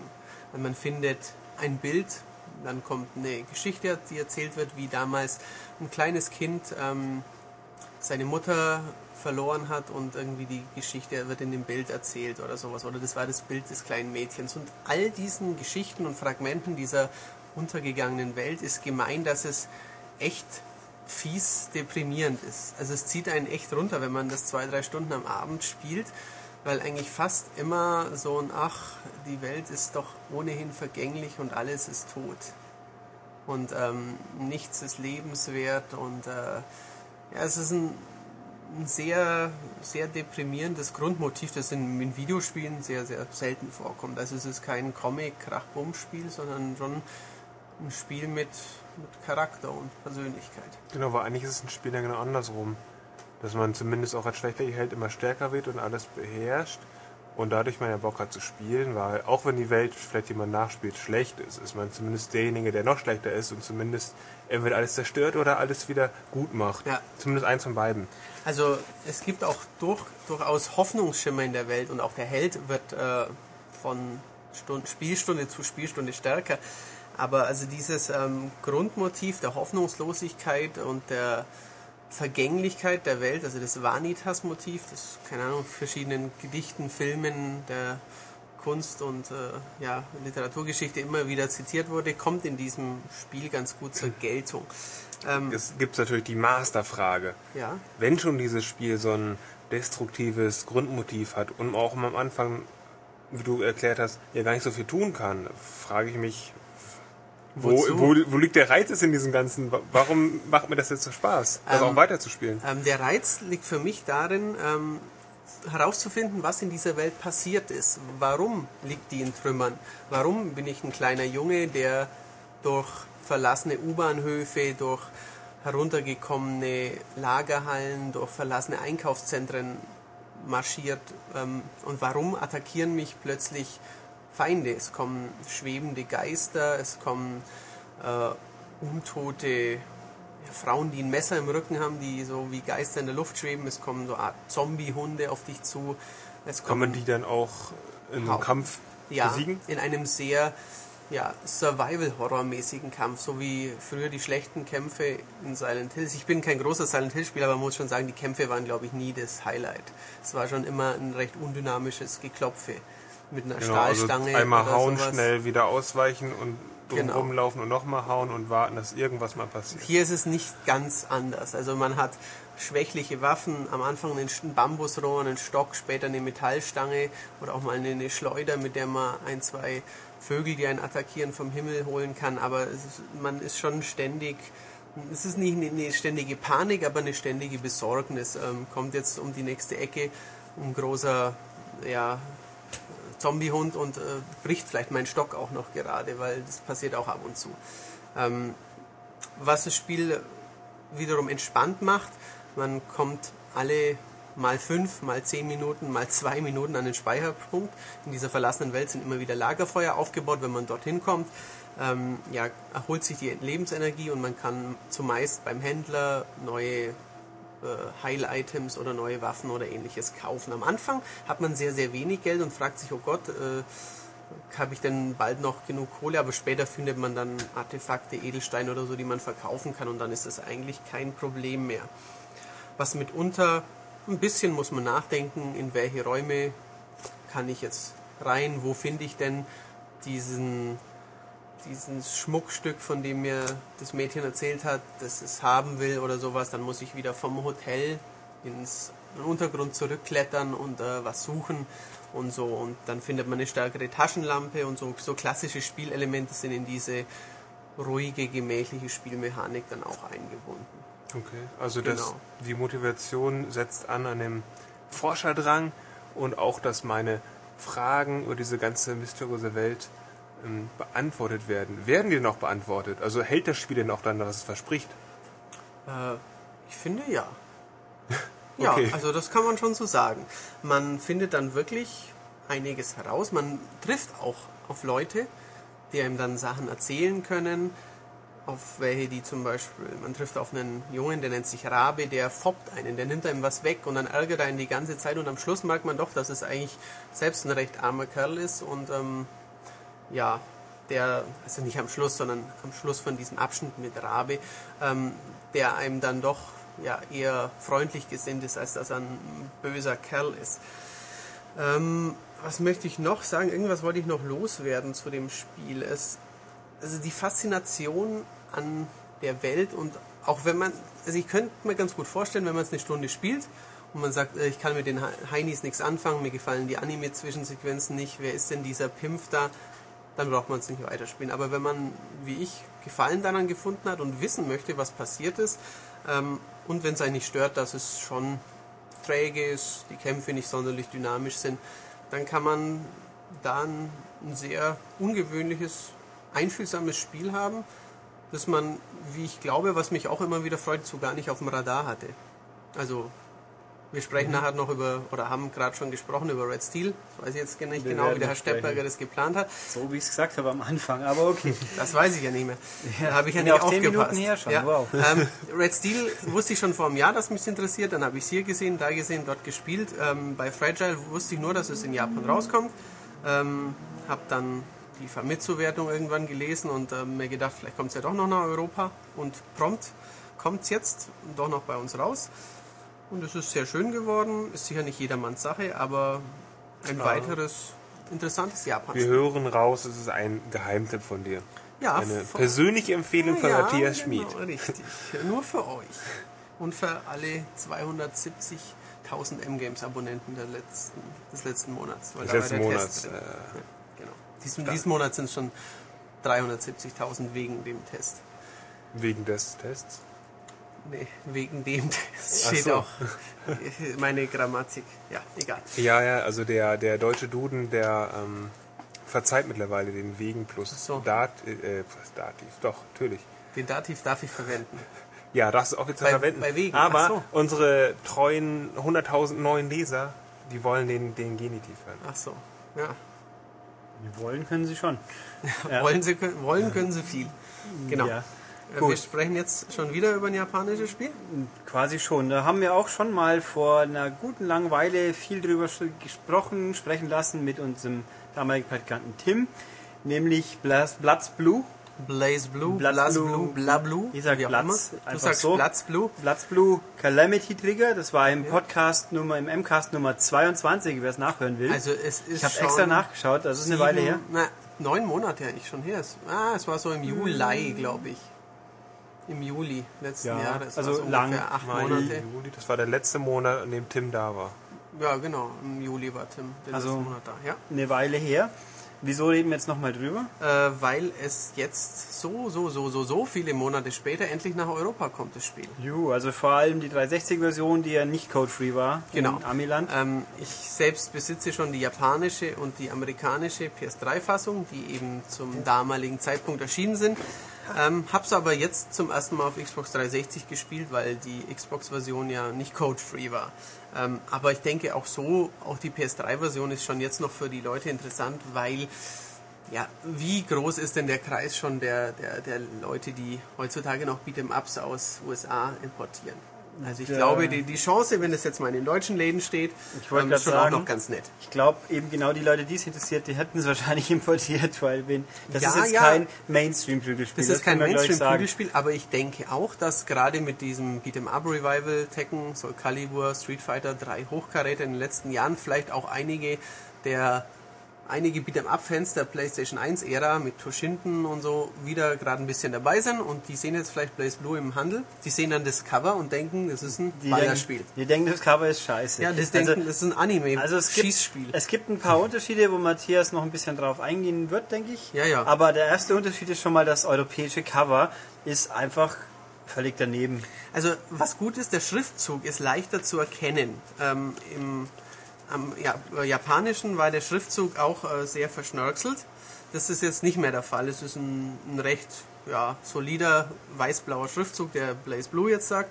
Aber es sieht, ja, sieht aus wie ein bisschen wie so ein Resident Evil Ballerfrau mit so einem Barett Mit einer auf dem Kopf. riesengroßen Mit einer Waffe. Knarre. Mit, mit genau. ge gezielt auch ein bisschen skizziert, Ja, es technisch. ist so schaut aus so- wie eine Grobskizze für ein Ähm, Render, nicht fertig gewordenes Render-Artwork. Das hat irgendwie. aber damit zu tun, dass das Cover natürlich ein, das war ein Wettbewerb, den die ausgerufen Fanwettbewerb, haben, genau, genau, und, und der, der Sieger, ausgerufen haben. genau, und der Sieger, das Siegerbild wurde dann das als, Cover. als, Nur als ist Cover halt das gewählt. Bizarre dran ist, wer auch immer das abgestimmt hat, die, die Meinung in den Foren, die sagen, das gab ungefähr alle anderen sahen besser aus. Ich habe die nicht Das angeschaut. weiß ich auch nicht. Also- ich finde auch nicht, dass es Also es handwerklich hässlich ist. Nein, ist natürlich cool. Es, es, man Ja. könnte meinen, es verfehlt natürlich ein bisschen die Grundaussage, Richtig. dass es hier ein Prügelspiel ist. Wenn man dann nämlich hinten drauf schaut, sieht man unheimlich, zwei, drei unheimlich detaillierte 2D HD Screenshots.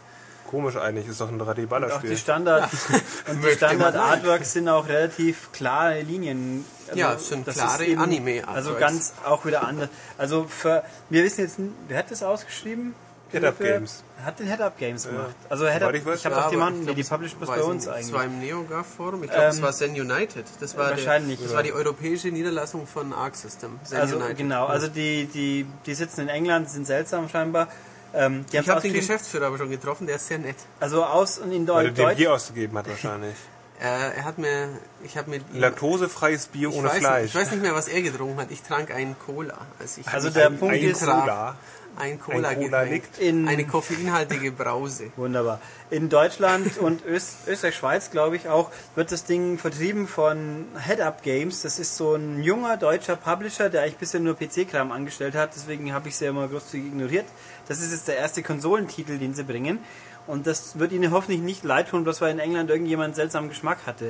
Ja, also ich kann jetzt noch nichts zu sagen zu den Verkäufen. Ich weiß auch nicht, vielleicht schauen sich es auch mehr Leute an, weil sie denken, oh ein Ballerspiel und dann drehen sie es um und denken, oh ein Beat'em Up, das kaufe ich Oh, mir ihr aber trotzdem. ja. Ähm, naja, da fällt mir gerade ein, da ist der M-Hit da ist natürlich der M-Hit drauf.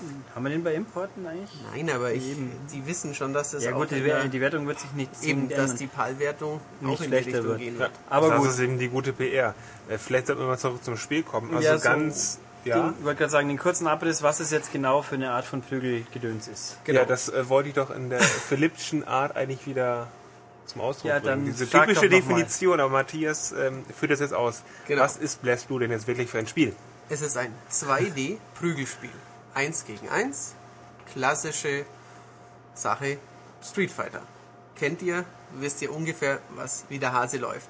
Ähm, wenn ihr Street Fighter kennt, kennt ihr vielleicht auch Guilty Gear.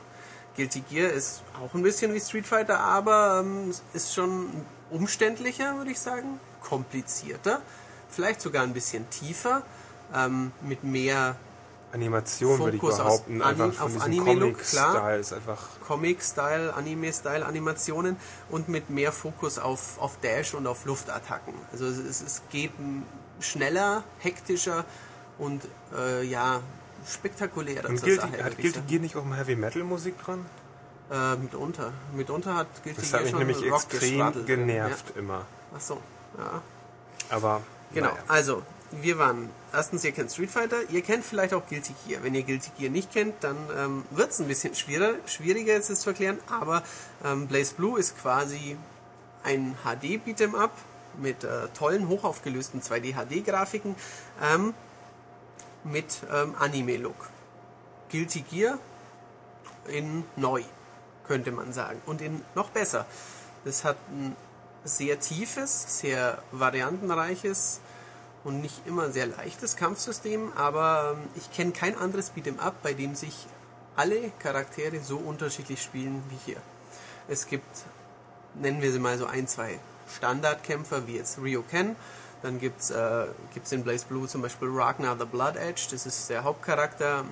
Bei dem kommt man mit den gewöhnlichen Viertelkreisen und ähm, paar Moves schon ganz gut zurande, aber es gibt auch äh, einen Gestaltwandler, es gibt einen, einen Ninja, nein, Ninja nicht, so, so ein asiatisches Kampfkunstmädel, das mit dem Stock kämpft, es gibt einen muskelbepackten Heini, der ähm, durch die Luft saust ähm, und es gibt ja ziemlich viele unterschiedliche Charaktere, es gibt eine Anime-Katze, es gibt ein, so ein Gothic Lolita, Vampirmädel, und ähm, ja, ziemlich viele Charaktere, die nicht nur unterschiedlich aussehen, sondern sich eben auch viel extrem unterschiedlich spielen. Zwölf. Also die Okay. Zahl sagt man jetzt heutzutage nicht mehr, oh mein Gott, zwölf Charaktere, sind die denn total verrückt? Aber es reicht aus. Und so unterschiedlich, wie sie sich spielen, ähm, ja, mein Soul Calibur sind auch nur noch zwölf, nur zwölf Charaktere, aber es gibt halt jeden zweimal. So ungefähr könnte man jetzt da sagen. Ja, und da konnte man ja auch Kostüme nachkaufen. Ja, richtig, genau. Ähm, Und es gab Yoda. Yoda, ja, Für Jo- 5 Euro, glaube ich. Nee, bei der man- P, oder? Ja. PS3 war dabei, glaube ich. bei der PS3 war der Darth Vader dabei natürlich. Und bei Dann war der, Yoda bei der Xbox ja, dabei. natürlich. ne? Yoda ist grün. Jetzt Und man müssen wir kon- schon nicht mehr nachdenken. Wo- natürlich die Preisfrage dabei ist war. trotzdem nicht falsch, man konnte es ja dann später nachkaufen, die fehlen. Ja, also, richtig. Ähm, bei Blaze Blue ging das Gerücht um, ja, ihr für Europa, ihr müsst zwar länger warten, aber ihr bekommt dann neue Charaktere. War natürlich Blödsinn. Ähm, aus verschiedenen Gründen. Erstmal könnten wir dann nicht gegen Amis und Japaner spielen, online, weil wir hätten ja dann andere Charaktere und es ging nicht mehr. Das wäre aber auch nicht das erste Mal, dass ein Spiel regional Ja, beschränkt ist. das ist also. richtig. Aber auch zeitlich wäre es nicht mehr machbar gewesen. Im äh, August diesen Jahres kommt der Update-Nachfolger Blaze Blue Continuum Shift in Japan raus. Da sind dann neue Charaktere dabei. Die muss man sich natürlich drei Stück. aufsparen. Genau, die muss man sich aufsparen. Die werden jetzt nicht für, für Europa vorher verheizt. Ähm, es gibt ein paar mehr Kämpfervarianten, nenne ich es jetzt mal so. Ähm, ich glaube, sie heißen, äh, ich weiß nicht mehr genau, Alternate Edition oder Ultimate Edition. Ist wie gesagt eine Zeit lang her, dass ich ganz viel Blaze Blue gespielt habe. Ähm, ja, die sind, gibt mehr Kämpfer, Kostüme quasi, so eine Art Kostüme, Kämpferversionen, die von Anfang an verfügbar sind. Aber ähm, im Grunde genommen ist es das US- oder Japan-Produkt. Allerdings jetzt ähm, mit deutschen Texten und äh, japanischer oder wahlweise englischer Sprachausgabe. Okay, jetzt hast du zwei wichtige Punkte noch nicht gesagt in deinen 13 Minuten bislang. Das Ähm, waren keine 13. Aber das werden noch 13. Ich möchte ganz kurz, also Ja. rekapitulieren, es ist nicht wirklich viel Neues drin. Nein, das ist nicht. Okay. Also wer, wer die andere Version schon hat, ganz klare Ansage, der braucht es nicht nochmal. Aber wer Blaze Blue bisher was ist mit dem hat, 360-Besitzer? Also da frage ich mich jetzt, Der man hat's ja vorher noch nie gehabt. Man spielt, mhm. man spielt ja vermutlich wieder mit dem Steuerkreuz am besten. Und Steuerkreuz der 360 ist nicht das Beste. Kommt man damit gut zurecht oder ist es einfach anstrengend? Das ist die eine Sache und die andere Sache ist natürlich das Spiel, soweit ich das beurteilen kann und wie ich das noch in Erinnerung habe, wie damals drauf war, lebt der schon von seiner, von seiner bombastischen 2D-Grafik und diesen tollen Hintergründen und viel, viel animiert und sowas. Also das ist doch eigentlich das, das schlagende Verkaufsargument für oder die, die das Sahnehäubchen für die Prügelspieler, dass es einfach so toll aussieht. definitiv, ja, es sieht äh, fantastisch aus. Es ist eines der schönsten 2D-Spiele, die ich je gesehen habe. Wenn man jetzt von, so alten Animationsperlen wie Metal Slug oder Garou Mark of the Wolves mal absieht, ähm, 2D, HD, viel besser geht's nicht. Also es ist, sieht fantastisch aus. Die Hintergründe sind 3D, sind gerendert, äh, nicht gerendert, sind äh, polygonal, Blödsinn, aber ähm, eben sehr, sehr schön in diesen Comic-Anime-Look eingebaut und es sieht fantastisch aus. Die Effekte sind cool, es gibt tolle Animationen.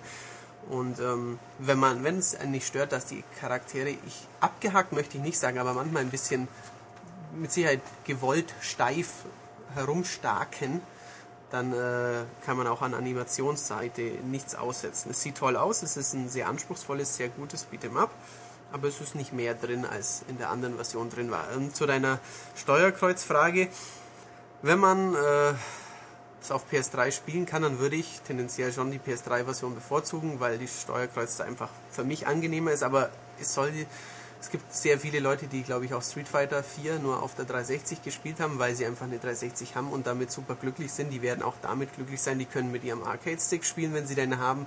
Die können mit dem Stick, also mit dem äh, Knüppel, Analogknüppel spielen, wenn sie damit glücklich werden. Oder auch mit dem Steuerkreuz kann man sich schon arrangieren. Das ist ein, ein kleiner Downer, aber sicherlich kein Grund, Blaze Blue zu ignorieren.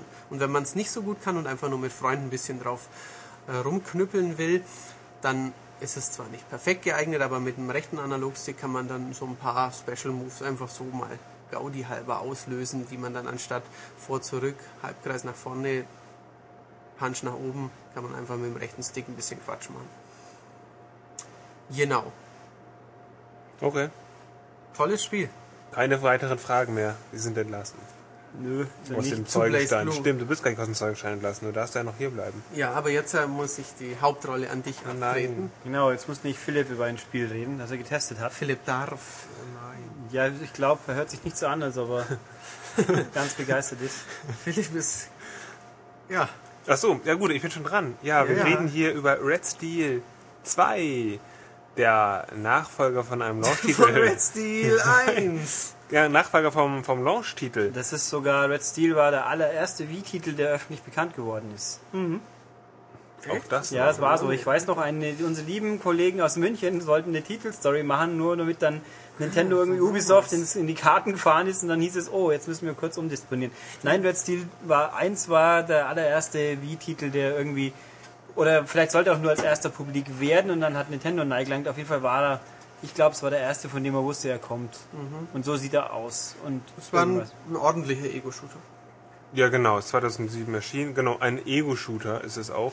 Äh, ganz kurz, es ging einfach nur, ist so ein Yakuza-Setting und man läuft rum mit seinem Katana. Ähm, zu zwei Drittel des Spiels. Das erste Drittel war klassischer Ego-Shooter und Steuerung war damals ganz toll und neu. Weil man ein bisschen rumfuchteln kann, entsprechend bewegt sich das Schwert, aber da gab es noch kein Motion Plus, dazu kommen wir nämlich später. Und Ja, das Ballern via Zielen. Via Ja, genau, Remote und das- fühlte sich halt neu und gut Ja, an. eben und noch, dass man die Klinge so führen kann, wie man die Remote bewegt. Ähm, und das war ein bisschen ungenau mit der Steuerung. Es, es reichte aus, rumzufuchteln. Ähm, deswegen war es ja eher Durchschnitt. Ähm, und es gab noch einen Vierspieler-Modus in Red Steel 1. In Red Steel 2 gibt es nur noch eine Solo-Kampagne. Und über die reden wir jetzt einfach mal. Ähm, Eine gute Idee. also mit dem ersten Teil hat es eigentlich überhaupt nichts zu tun. Ähm, Red Steel 2 ist so eine Mischung aus, aus Western-Stil und Eastern-Kram. Man ist so ein, so ein, Ist man, so ein, Wortkarger? Schwertschwinger aus irgendeinem so Clan. Namenlos, unbekannt, Nee, das mysteriös. ist der, das ist der Kusaragi-Clan, aber man soweit selbst man das ist namenlos, oder? und das ist gleich namenlos. Auf jeden Fall werden alle seine Clanmitglieder ähm, ermordet. Und man ist der letzte Überlebende und man wird natürlich gejagt, weil der ist der letzte und der soll auch platt gemacht werden. Man weiß allerdings nicht warum und man wird auch nie erfahren warum, weil das Spiel sich ein wenig zurückhält mit Story. Das war es nämlich auch schon und ähm, Da, da scheint sich jemand richtig lang doch schon Mühe gemacht haben. Ja, Also namenloser Held, Western-Setting. So, was können wir jetzt noch machen? Aber Ja. Lassen wir es doch weg. Genau, und dann, ähm, also man schwingt sich so durch so eine western angehauchte Stadt, also es sind so, es gibt keine richtigen Straßen, das ist alles so, so Wüstensand, es gibt einen. Saloon, es gibt einen Sheriff, der irgendwann da so rumläuft, äh, so Holztonnen sind überall, die man dann auch zerstören kann, um Geld einzusammeln und wird alles verlassen und trostlos und ähm, ja, man läuft Gibt da so auch als diese äh, Heuballen, die durch das Bild wehen? Kommt mir nur gerade vor Augen. ich glaube sogar, ja, sowas in der Art ja, gibt es. sowas gibt es, glaube ich, schon. Ja. Ähm, aber ansonsten gibt es nicht so viel Detailreichtum ähm, in, diesen, in, dieser, in dieser sehr, sehr linearen Welt. Ähm, es gibt dann noch, es ist nicht nur, was weiß ich, so 18. Jahrhundert, sondern es ist so angehaucht mit so viel Technik, Schnickschnack. Es ist, ja, also es, es, es gibt da Lastwagen rumfahren, ähm, alles ist verschlossen mit solchen Stahlmechanismen und, und großen Anlagen mit, was weiß ich, also Zahnrädern, ja, Seilbahnen und irgendwie sowas. so ganz, ganz, ein ganz cruder Mix ist es einfach. Ähm, Hauptziel ist einfach nur, man muss die Bösen töten und die kommt man, kommen immer in Gruppen auf einen zu und dann ähm, hält das Spiel an und dann kann man eben kämpfen in Echtzeit und wie gesagt, man braucht auch die Royal Motion Plus, die gibt es auch gebundelt in dem Spiel. Nicht zwangsläufig, man kann es auch ungebundelt kaufen. Wenn man denn schon wegen Wii wenn man wegen Wii Sports. Resort das schon hat. Ähm, und dann sind die Bewegungen noch genauer zu erkennen. Also dann kann man eben das auch das, äh, die Also Remote neigen und dann kann man entsprechend Okay. anders schlagen. Man kann es aber nur mit Wii Motion Plus Genau, das ist spielen. Genau, ausschließlich, äh, ausschließlich äh, Wii Motion Plus Unterstützung. Ähm, das ist auch das Kernelement sind die Kämpfe. Und die sind grundsätzlich gelungen. Man kann viele Sachen anstellen. Man lernt in dem Spiel ganz, ganz viele Kombos und tolle Attacken, ähm, die man ja teilweise lernt und teilweise auch kaufen muss. Und da kann man zumindest auch hinten raus im Spiel viel Quatsch machen. Am Anfang reicht es, wenn man einfach nur horizontal und vertikal schlägt. Ja. Ab und, zu einer sticht. Genau, so, so Stechattacken. Man kann auch, wenn man die anhebt, dann springt man. Ähm, je weiter man ausholt, desto stärker der Schlag. Und deswegen reicht es einfach irgendwann nicht mal aus, einfach nur so mal hin und her zu fuchteln, sondern man muss dann schon ganz genau ausholen, was damit zu tun hat, dass die Feinde ähm, andere Taktiken voraussetzen. Also manche sind von vorne unverwundbar, manche haben eine Rüstung, manche sind super schnell, die kriegt man mit normalen Schlägen überhaupt nicht Oder Schüssen. äh, oder Schüssen. Wenn du schon sagst, es gibt vier Schusswaffen, wovon man eine hat und drei sind optional. Die muss man dann kaufen, wenn man sie haben will. Ist aber auch meiner Meinung nach Quatsch. Die Action beschränkt sich auf dieses Schwertding. Man kann das teilweise kombinieren, wenn man so einen Typen in die Höhe katapultiert mit so einem Superschlag und dann baumelt er in der Luft und dann kann ich meine Pistole raus und schieße auf den. Ansonsten habe ich die Pistole nur gebraucht, um Gegenstände kaputt zu schießen, die so rumgestanden haben, weil dafür bildet sich dann ganz viel Geld. Und ich kann so, ich kann mir alles mögliche eben kaufen und Katana aufbessern und, und Gesundheit kaufen und sowas.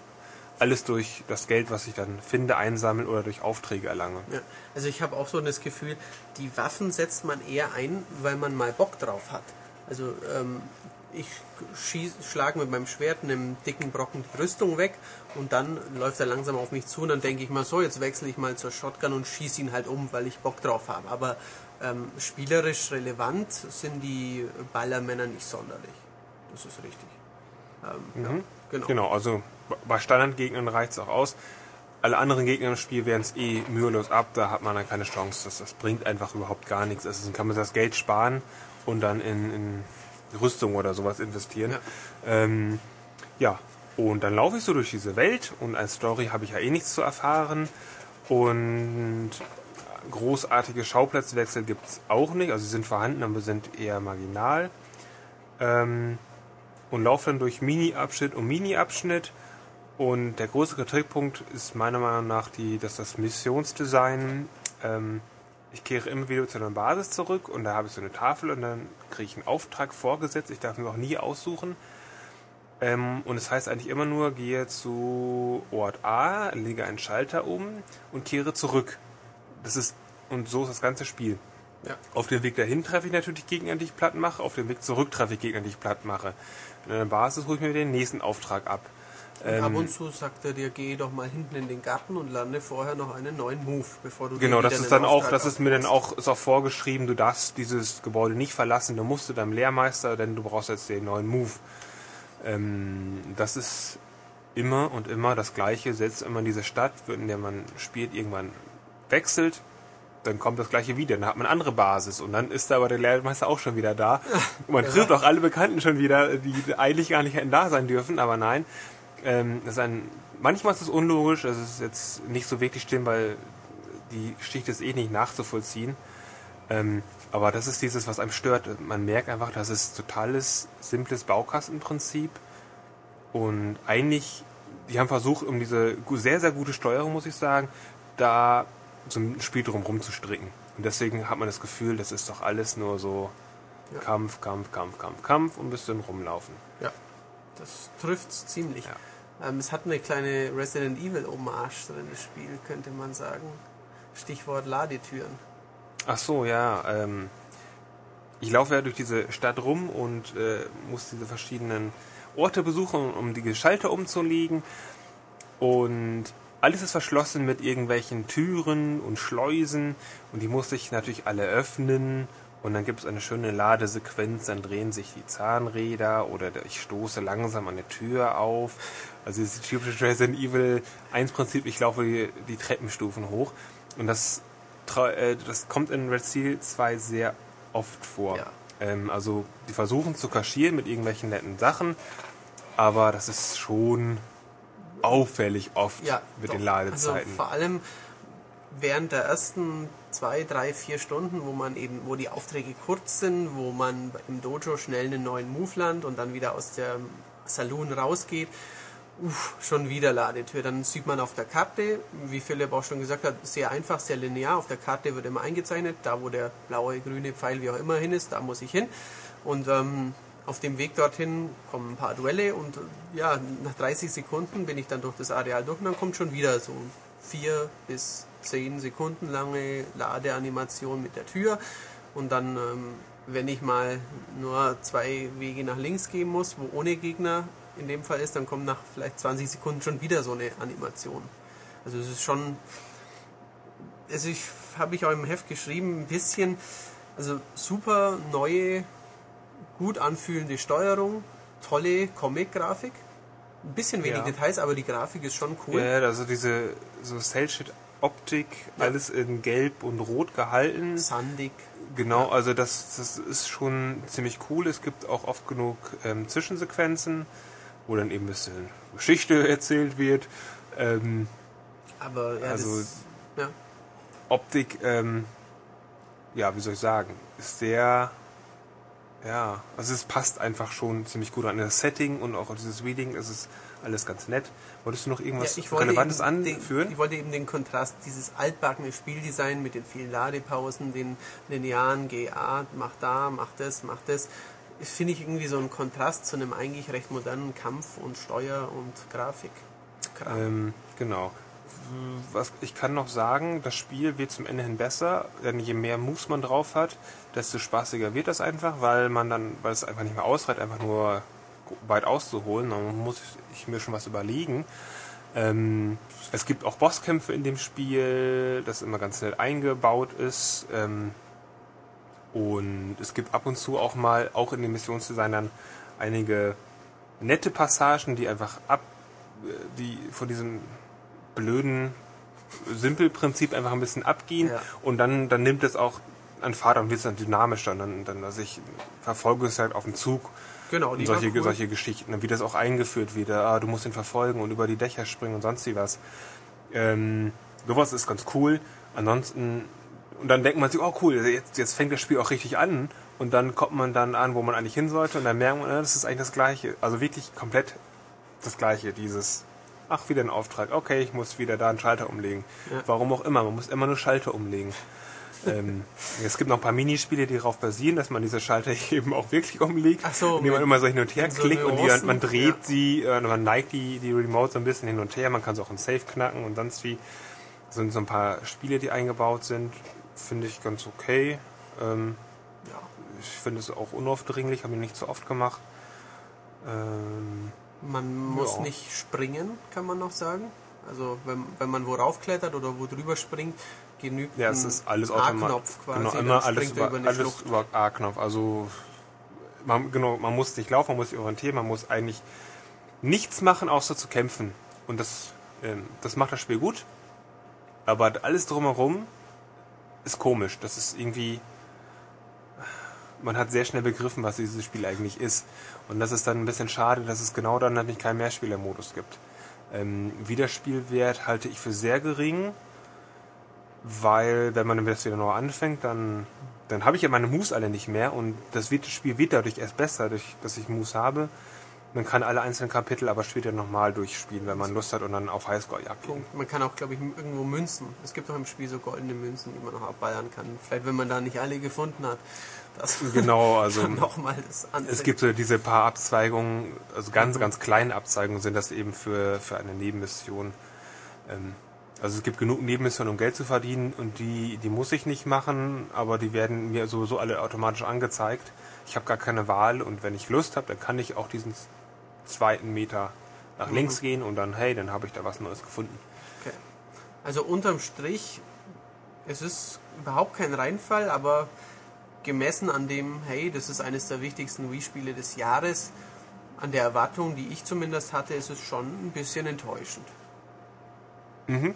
Ja, Ist es eines der wichtigen, wichtigsten Wii-Spiele des Jahres? Also, wenn man mal so grundsätzlich drüber nachdenkt. für mich war es durch die lange Ankündigungszeit, dadurch, dass ich es mehrfach vorher auf Messen gespielt habe, dass es sicherlich auch Ubisoft verstanden hat, den Titel in den Mittelpunkt zu rücken, ähm, war es aber schon einer der Wii-Titel, wo man vorher denkt, ja, hey, da kommt ein cooles Actionspiel auf einen Ja, zu. natürlich vor allem auch, wenn man Screenshots oder Videos sieht, eben mit der Kampfmechanik. mit der, mit der Kampfmechanik und mit dieser coolen Optik, wo man einfach denkt, so ja, hier, ich stehe mein Katana und irgendwie cooles, abstruses Setting und Ich weiß das, wir, das wirkte einfach. Das meiste, was mir von Red Steel 2 jetzt, ohne es gespielt haben, zu haben, in Erinnerung bleibt, ist dieses knapp bekleidete japanische Mädel, das da ein Schwert in der Hand hält, in dem Promo-Artwork, was mit dem fertigen Spiel wie viel Mein- zu tun Meinst hat? du nicht diese Tila, Tila Tequila ist das gewesen? Das war Tila Tequila? Ja, ja.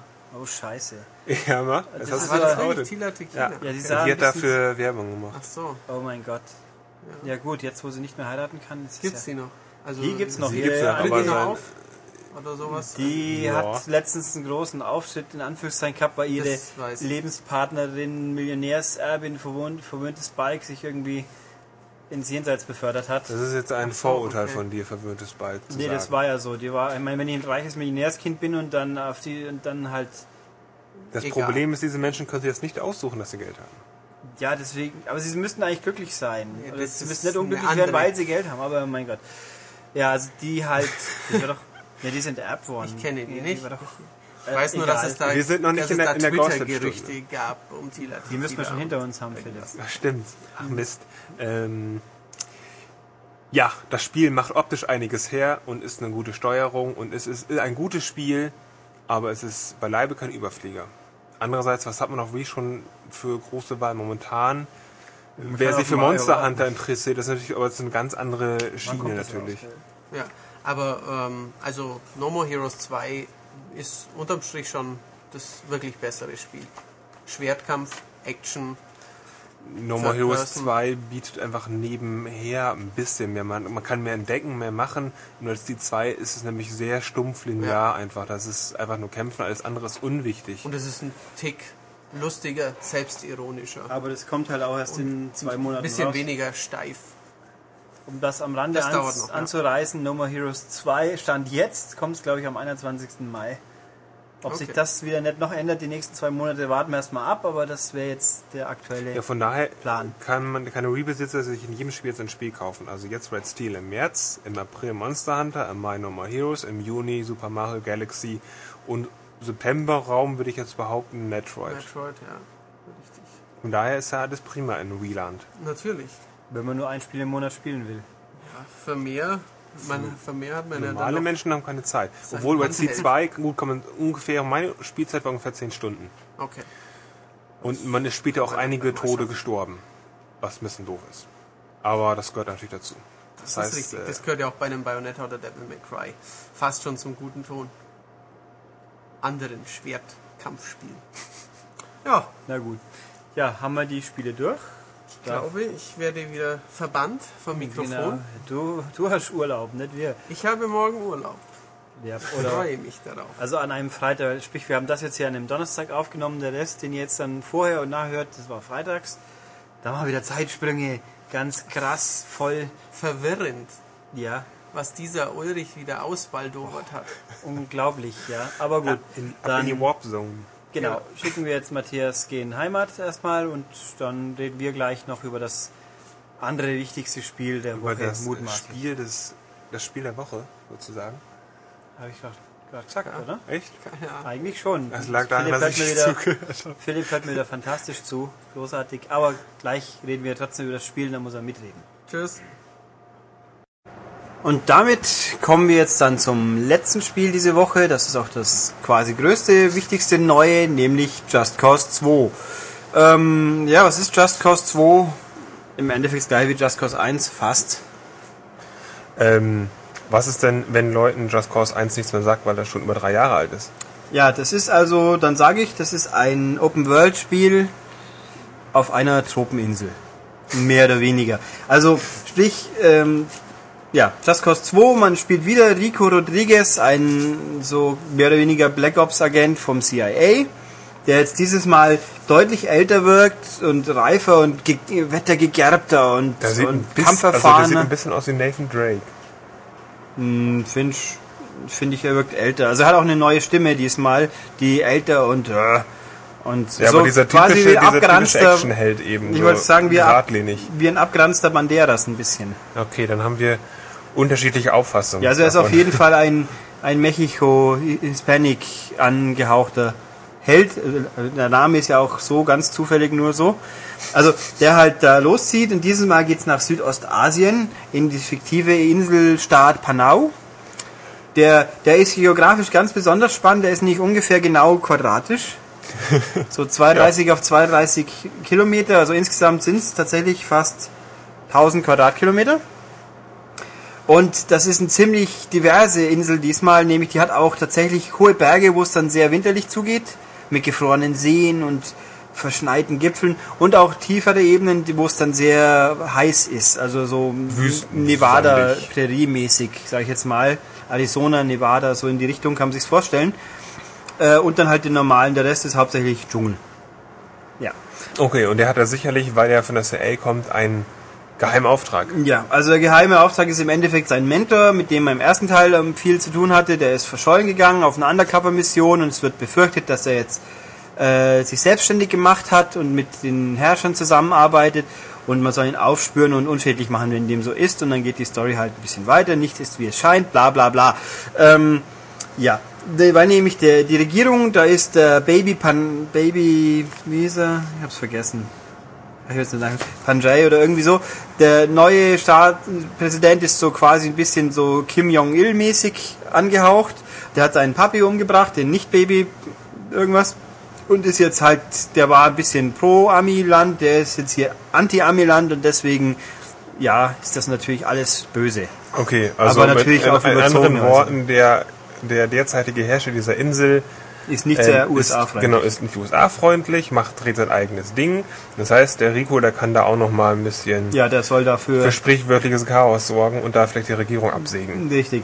Und der Knackpunkt im Spiel ist eigentlich, was eben sich die Entwickler auch als Hauptziel verschrieben haben, Chaos anstellen. Also man kann sehr viel machen auf dieser Insel, alles möglich kaputt machen, wie im ersten Teil, also vieles Autos klauen, mit dem Hubschrauber kapern, abhauen, man hat wieder seinen Fallschirm dabei, man kann dann mit dem Fallschirm abspringen und so sich halt, oder Basejumping, ähm, Waffen, klar. Also eigentlich alles, was man so sich vorstellt von einem Open-World-Spiel, bloß halt im, diesmal hauptsächlich nicht in der Stadt, sondern mehr in der freien Natur. Das heißt, ich kann da auch, kann ich dann ja auch die ganzen Bäume kaputt machen?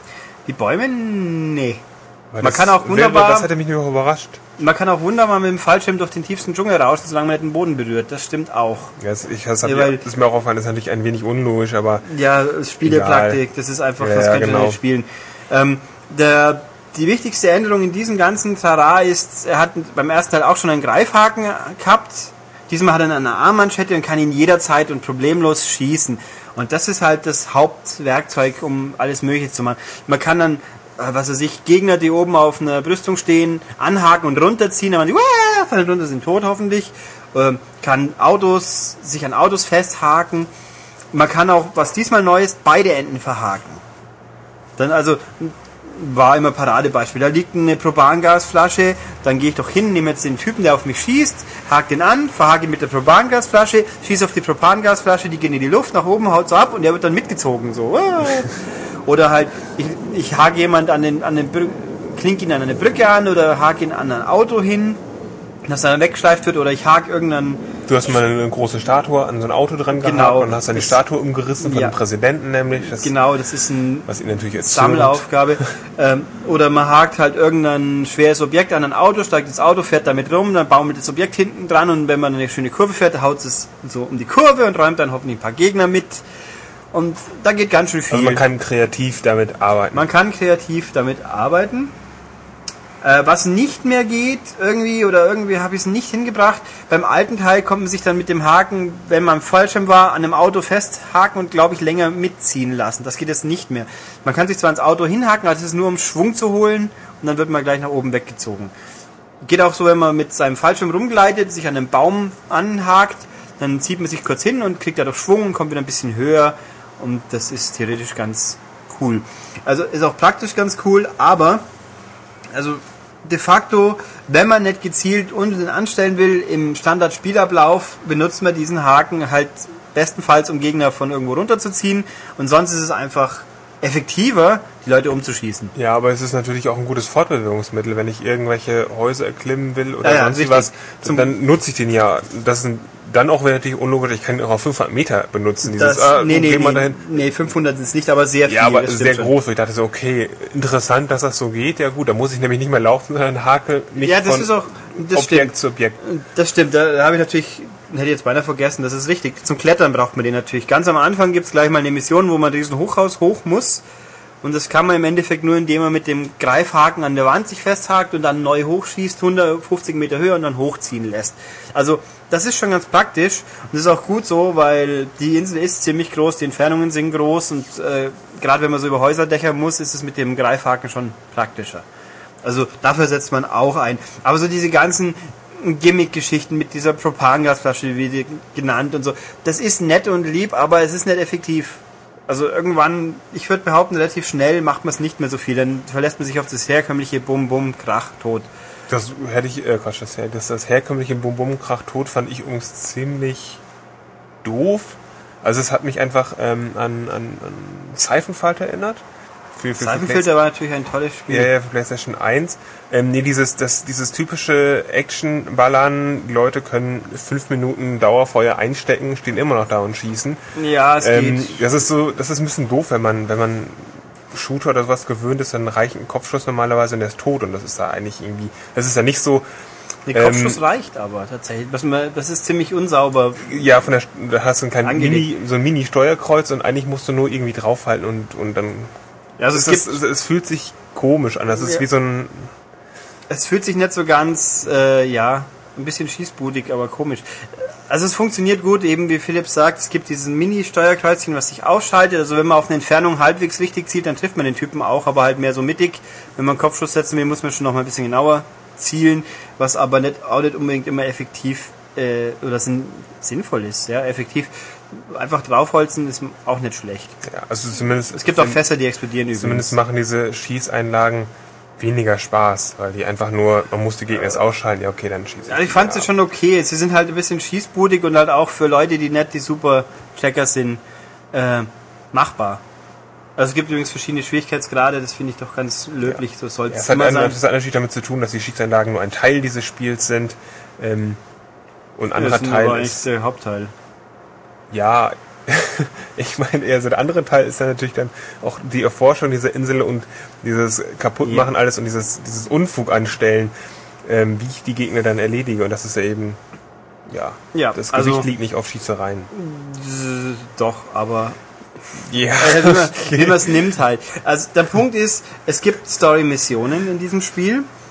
Nicht allzu viele, es sind sieben oder acht und die Story, die ist, ach mei, das ist bestenfalls, bestenfalls B-Film-Niveau. Die deutsche Synchro ist übrigens, um das kurz einzuschieben, äh, Rico selber klingt wieder ein bisschen wie Student aus der Bude geschleift, jetzt erzähl was.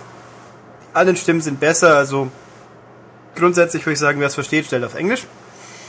Ähm, also die Story ist halt auch bla. Und der Punkt ist, die Story, um Story-Missionen oder relevante neue Missionen freizuschalten, muss man seinen Chaos-Level erhöhen. All, jede Aktion, die man macht, die gegen die Regierung geht oder halt irgendwas kaputt macht, äh, da kriegt man Chaos-Punkte für. Und dann muss man halt füllen.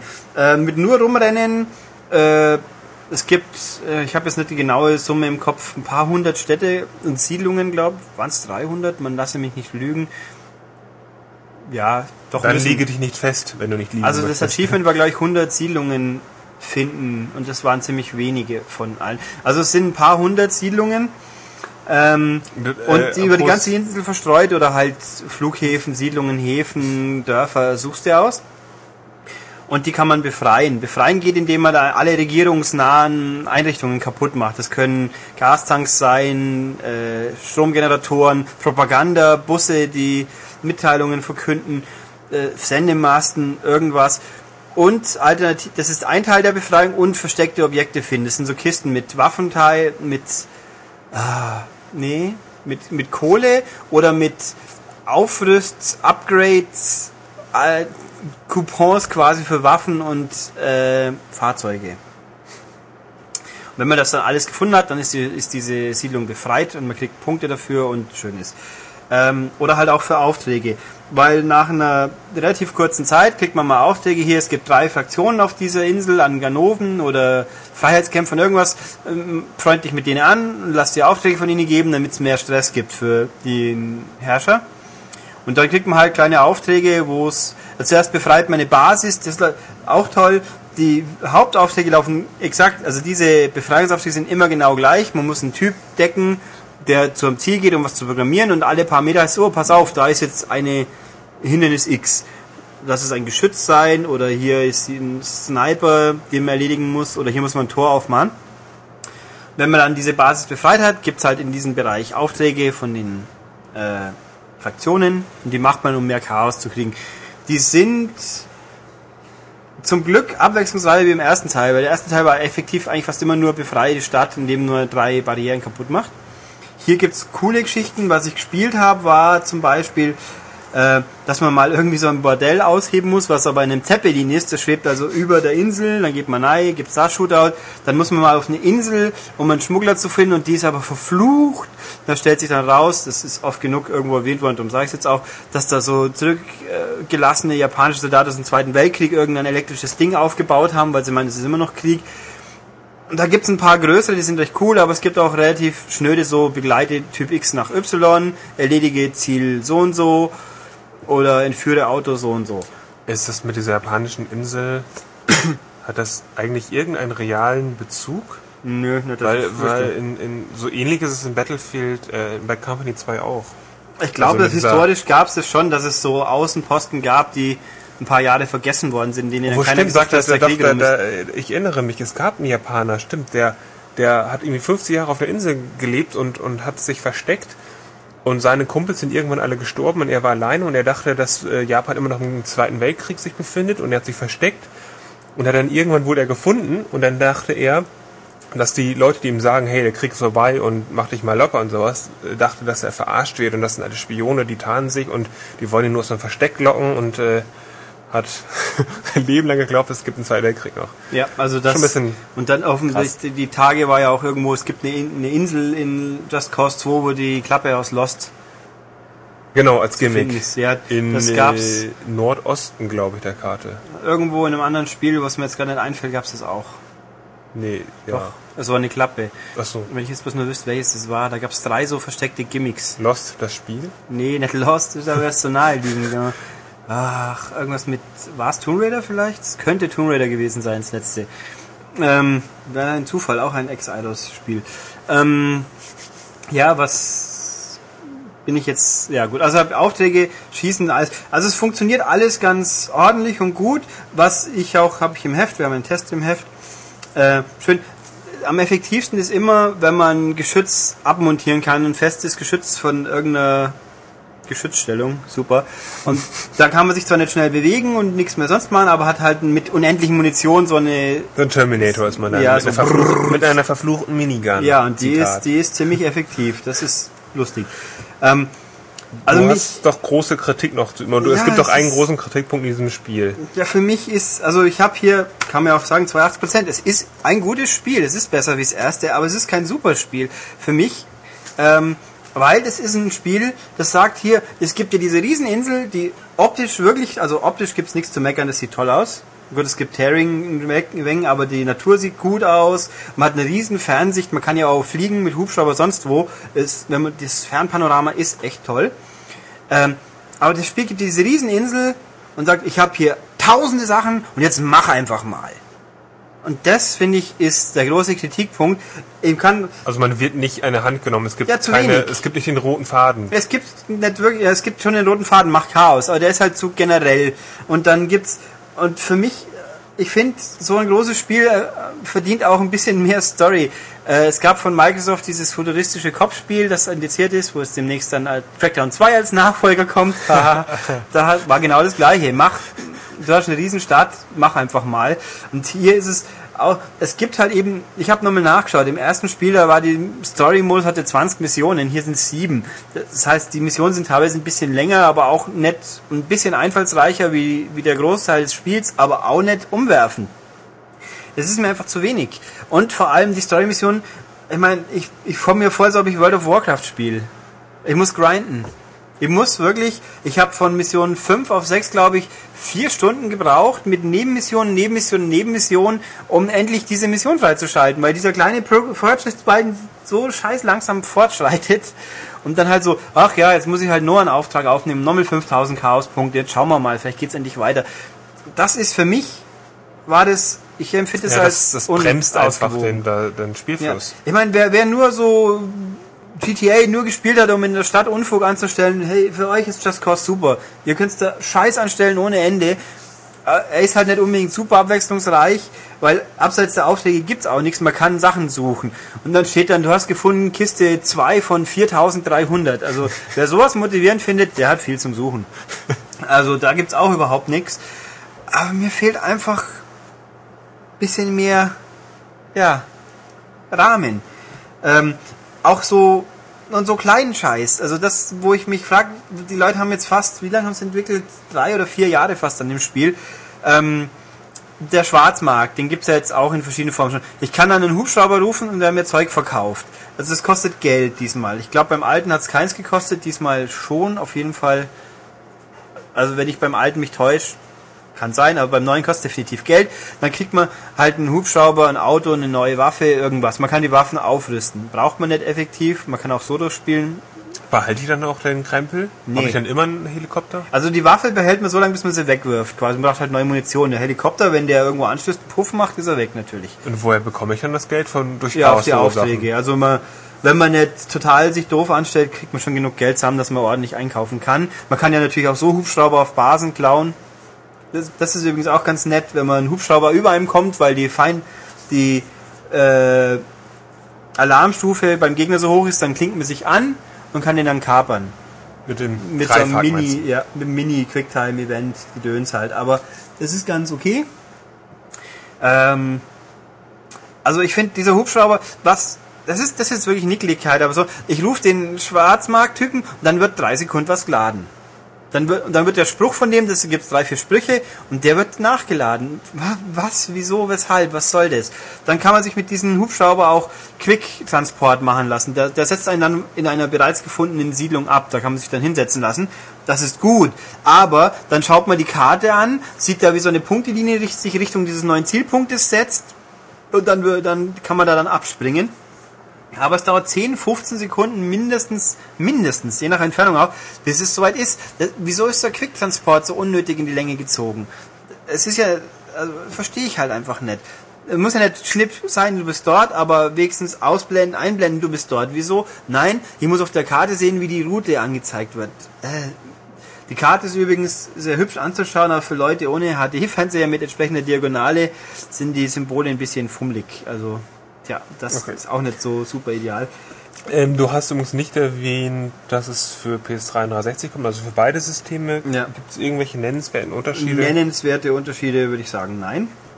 Wer, pff, nö, also ich habe beide 360 lang, PS3 ausreichend gespielt, ähm, um meiner Meinung nach sagen zu können, die geben sich kaum was. Also wer da gravierende Unterschiede sieht, der ist ein Fanboy, behaupte ich jetzt einfach mal. Äh, die PS3-Version hat ein extra, man kann Video mitschneiden und auf YouTube hochschubsen. Oder auf seine Festplatte schmeißen. Du meinst, man kann Video aufnehmen, aber nicht schneiden. Achso, ja, nö, man kann aufnehmen. Man kann, äh, der nimmt allerdings wirklich YouTube-Qualität quasi auf. Also selbst wenn man es auf der eigenen Festplatte ablegt, das hat ein Viertel der Auflösung und eine sehr starke Komprimierung. Also um dann hier zu sagen, okay, dann speichere ich halt auf der PS3 und kann dann noch einen hübschen Schnitt machen. Nee, kannst du nicht. Also Schnitt kannst du schon machen, aber hübsch wird's nimmer, weil eben fette Kompressionsartefakte und sonstiges. Ähm, ja. Ja, Also was auch noch, hier auch noch, weil ich es hier aufgeschrieben habe, der Waffenwechsel finde ich ein bisschen un, unintuitiv. Da gibt es so ein Knopf-Button-Menü, wo mich jedes Mal wieder verwirrt hat. Weil wenn man kurz oder lang drückt, je nachdem, dann nimmt man in der linken oder rechten Hand die Waffe und die Munitionsverteilung, wenn man drüber läuft, ist irgendwie. Also ich fand es ein bisschen diffus. Ich habe nie so recht kapiert, wieso er was wie macht. Es ist kein Drama, aber man hätte es sicher intuitiver machen können. Und die Autos steuern sich tendenziell sehr schwammig. Aber das Gute ist, es gibt keine befestigten Straßen, von daher ist Doch, es egal. natürlich gibt es befestigte Straßen. Ja, aber ich meine, das ist ja eh egal, weil du musst dich ja nicht an nichts halten. Nö, das ist ja nicht im GTA so, dass auf irgendwann mal die Cops kommen und du ein Riesenproblem hast. Naja, wenn du andodgst, dann kommen sie natürlich schon. Also das heißt, wenn, wenn deine Alarmstufe, dann kommt mal so eine willkürliche Streife, die er meint, sie erkennt dich und dann gibt's wieder Rabatz ein bisschen. Also ist schon ein wenig so. Aber und was, was das ist mir übrigens ein nettes Detail am Rande, die Wegfindung sind transparente Pfeile auf der Straße. Also die Wegfindung geht über Straßen, funktioniert auch ganz ordentlich. Man fährt natürlich schon teilweise riesen Umwege, weil sie sich eben nur auf die vorhandenen Straßen reduziert. Aber nee, also ich finde, Just Cause 2 ist ein wirklich gutes Spiel, aber die haben jetzt jahrelang dran rumgeschraubt. Ich habe vor ewigen Zeiten das erste Mal eine Präsentation gesehen und seitdem hat sich eigentlich nichts geändert, nach meinem Eindruck. Die haben mir damals eine Mission vorgespielt, die habe ich jetzt auch gespielt, die war genau gleich. Also technisch, ich habe technisch viel gebastelt. Mir fehlt hier ein bisschen Feinpolitur im Spiel. Eben, du hast, man hat hier dieses Ding, seinen riesen Sandkasten und, und viele Scha Sch- Schälchen und Schaufelchen und irgendwas und dann jetzt mach mal. Ja, Also und dann kann man sich so effektiv- eine Burg bauen. Ja, und wer halt Bock drauf hat, einfach alle Bau Burg zu bauen und niederzuprügeln, für den, der soll ein paar Prozent drauflegen, aber grundsätzlich bin ich der Meinung, dieses Spiel macht aus seinem Potenzial ein bisschen zu wenig. Okay, so viel dazu, Ja. bevor wir uns ähm, zum dritten Mal wiederholen. Aber ganz kurz, aber ganz lustig ist ja noch, dass zu Just Cause doch zahlreiche Download-Inhalte angekündigt Ach so, richtig. wurden. Man weiß noch nicht genau was, aber du hast dich ja auch gefragt, so, hö, hö, Ja, was, was- sollen die denn da schon anbieten? Ich meine, Das ist noch, äh, noch einen Bonusauftrag Ja. braucht's nicht. Eben, es, es gibt, ich weiß nicht, was die sich da anbieten wollen. Ich meine, es gibt 104 Fahrzeuge, glaube ich, in dem Spiel. Und die erstmal zu finden, kaufen kann man bloß 20, wenn es hochkommt. Ja, vielleicht kann man da noch mehr kaufen, das mag ja schon sein. Also, Wir sind gespannt. wie viele Hubschrauber brauche ich noch? Genau, wir können uns zumindest nicht vorstellen, was jetzt an sinnvollen Erweiterungen kommen ja. soll. Und was es nicht gibt auch, wie im ersten, es gibt keinen Multiplayer. Also ich sage jetzt auch nicht, dass ein Open-World-Spiel Multiplayer braucht, der von GTA 4 ist mir persönlich auch relativ hupe. Aber es ist halt schön, dass es den gibt. Und irgendwo hier hat man aber den Eindruck, die, diese Riesenwelt, und wenn man da zu zweit rumrennen könnte, wäre es doch auch noch cool. Ja, Und das ist ja genau eine das, genau das, was Crackdown 2 ja bieten wird, mit vier Spielern gleichzeitig durch diese Welt laufen und Rabatz machen. da halte ich Ja. zwar auch limitiertes Potenzial aus, und man ist sehr diszipliniert, weil ich habe das mal erlebt in einem ähnlichen Spiel, Hust. Und dann, dann Typ A war ganz im Westen, ich war ganz im Osten. Wir haben uns nie gesehen, außer mal einen Statushinweis, der gesagt hat, der hat jetzt jemand umgeschossen. Ähm, also gut, wenn man mit, weil es ja auch so freiläufig war. Wenn es Ja. natürlich fokussiert ist, ist wieder eine andere Geschichte. Also bei Halo 3 wird, glaube ich, selten mal die Truppe auseinander gesprengt, wenn sie da rumrennen zu viert. Ähm, naja, also äh, finde ich schade, ist jetzt kein, macht das Spiel nicht schlechter, aber es hätte es besser gemacht noch, wenn es irgendwas Cooles gegeben hätte. Weil eben die Riesenwelt, alles da und ja, genau. Tja, Alles gesagt, denke ich. genau. Ja, dann kommen wir gegen Ende. Äh, zum einen unser Wettbewerb vom letzten Mal. Wir haben ein paar Sieger, glaube ich. Ich kann, ich sage jetzt mal am Rande, ich bin überrascht, wie schnell die Leute sich keine Hoffnung mehr auf Preise machen. Aber okay. Äh, die Leute, ein paar haben mir ihre Adressen geschickt, die anderen werden in absehbarer Zeit kontaktieren und dann werdet ihr sehen, wenn ihr eine Mail von Podcasts bekommt, dann habt ihr was gewonnen. Das wird in absehbarer Zeit, wie gesagt, passieren. Ähm, haben wir was Sinnloses zu philosophieren? Nein. Ich würde jetzt gerne philosophieren, wer gestern bei Topmodel rausgeflogen ist. weil Die sind alle so identikit Persönlichkeiten, dass ich mir so eh nicht gemerkt habe. Von Namen auch nicht. Ähm, das Einzige, was mir jetzt gerade einfällt, ist, dass ich vielleicht im nächsten Podcast nächste Woche vielleicht was Nettes zu berichten habe, wenn ich etwas gewonnen habe. Es ist zwar ziemlich unwahrscheinlich, dass ich gewinne, aber vielleicht ja schon.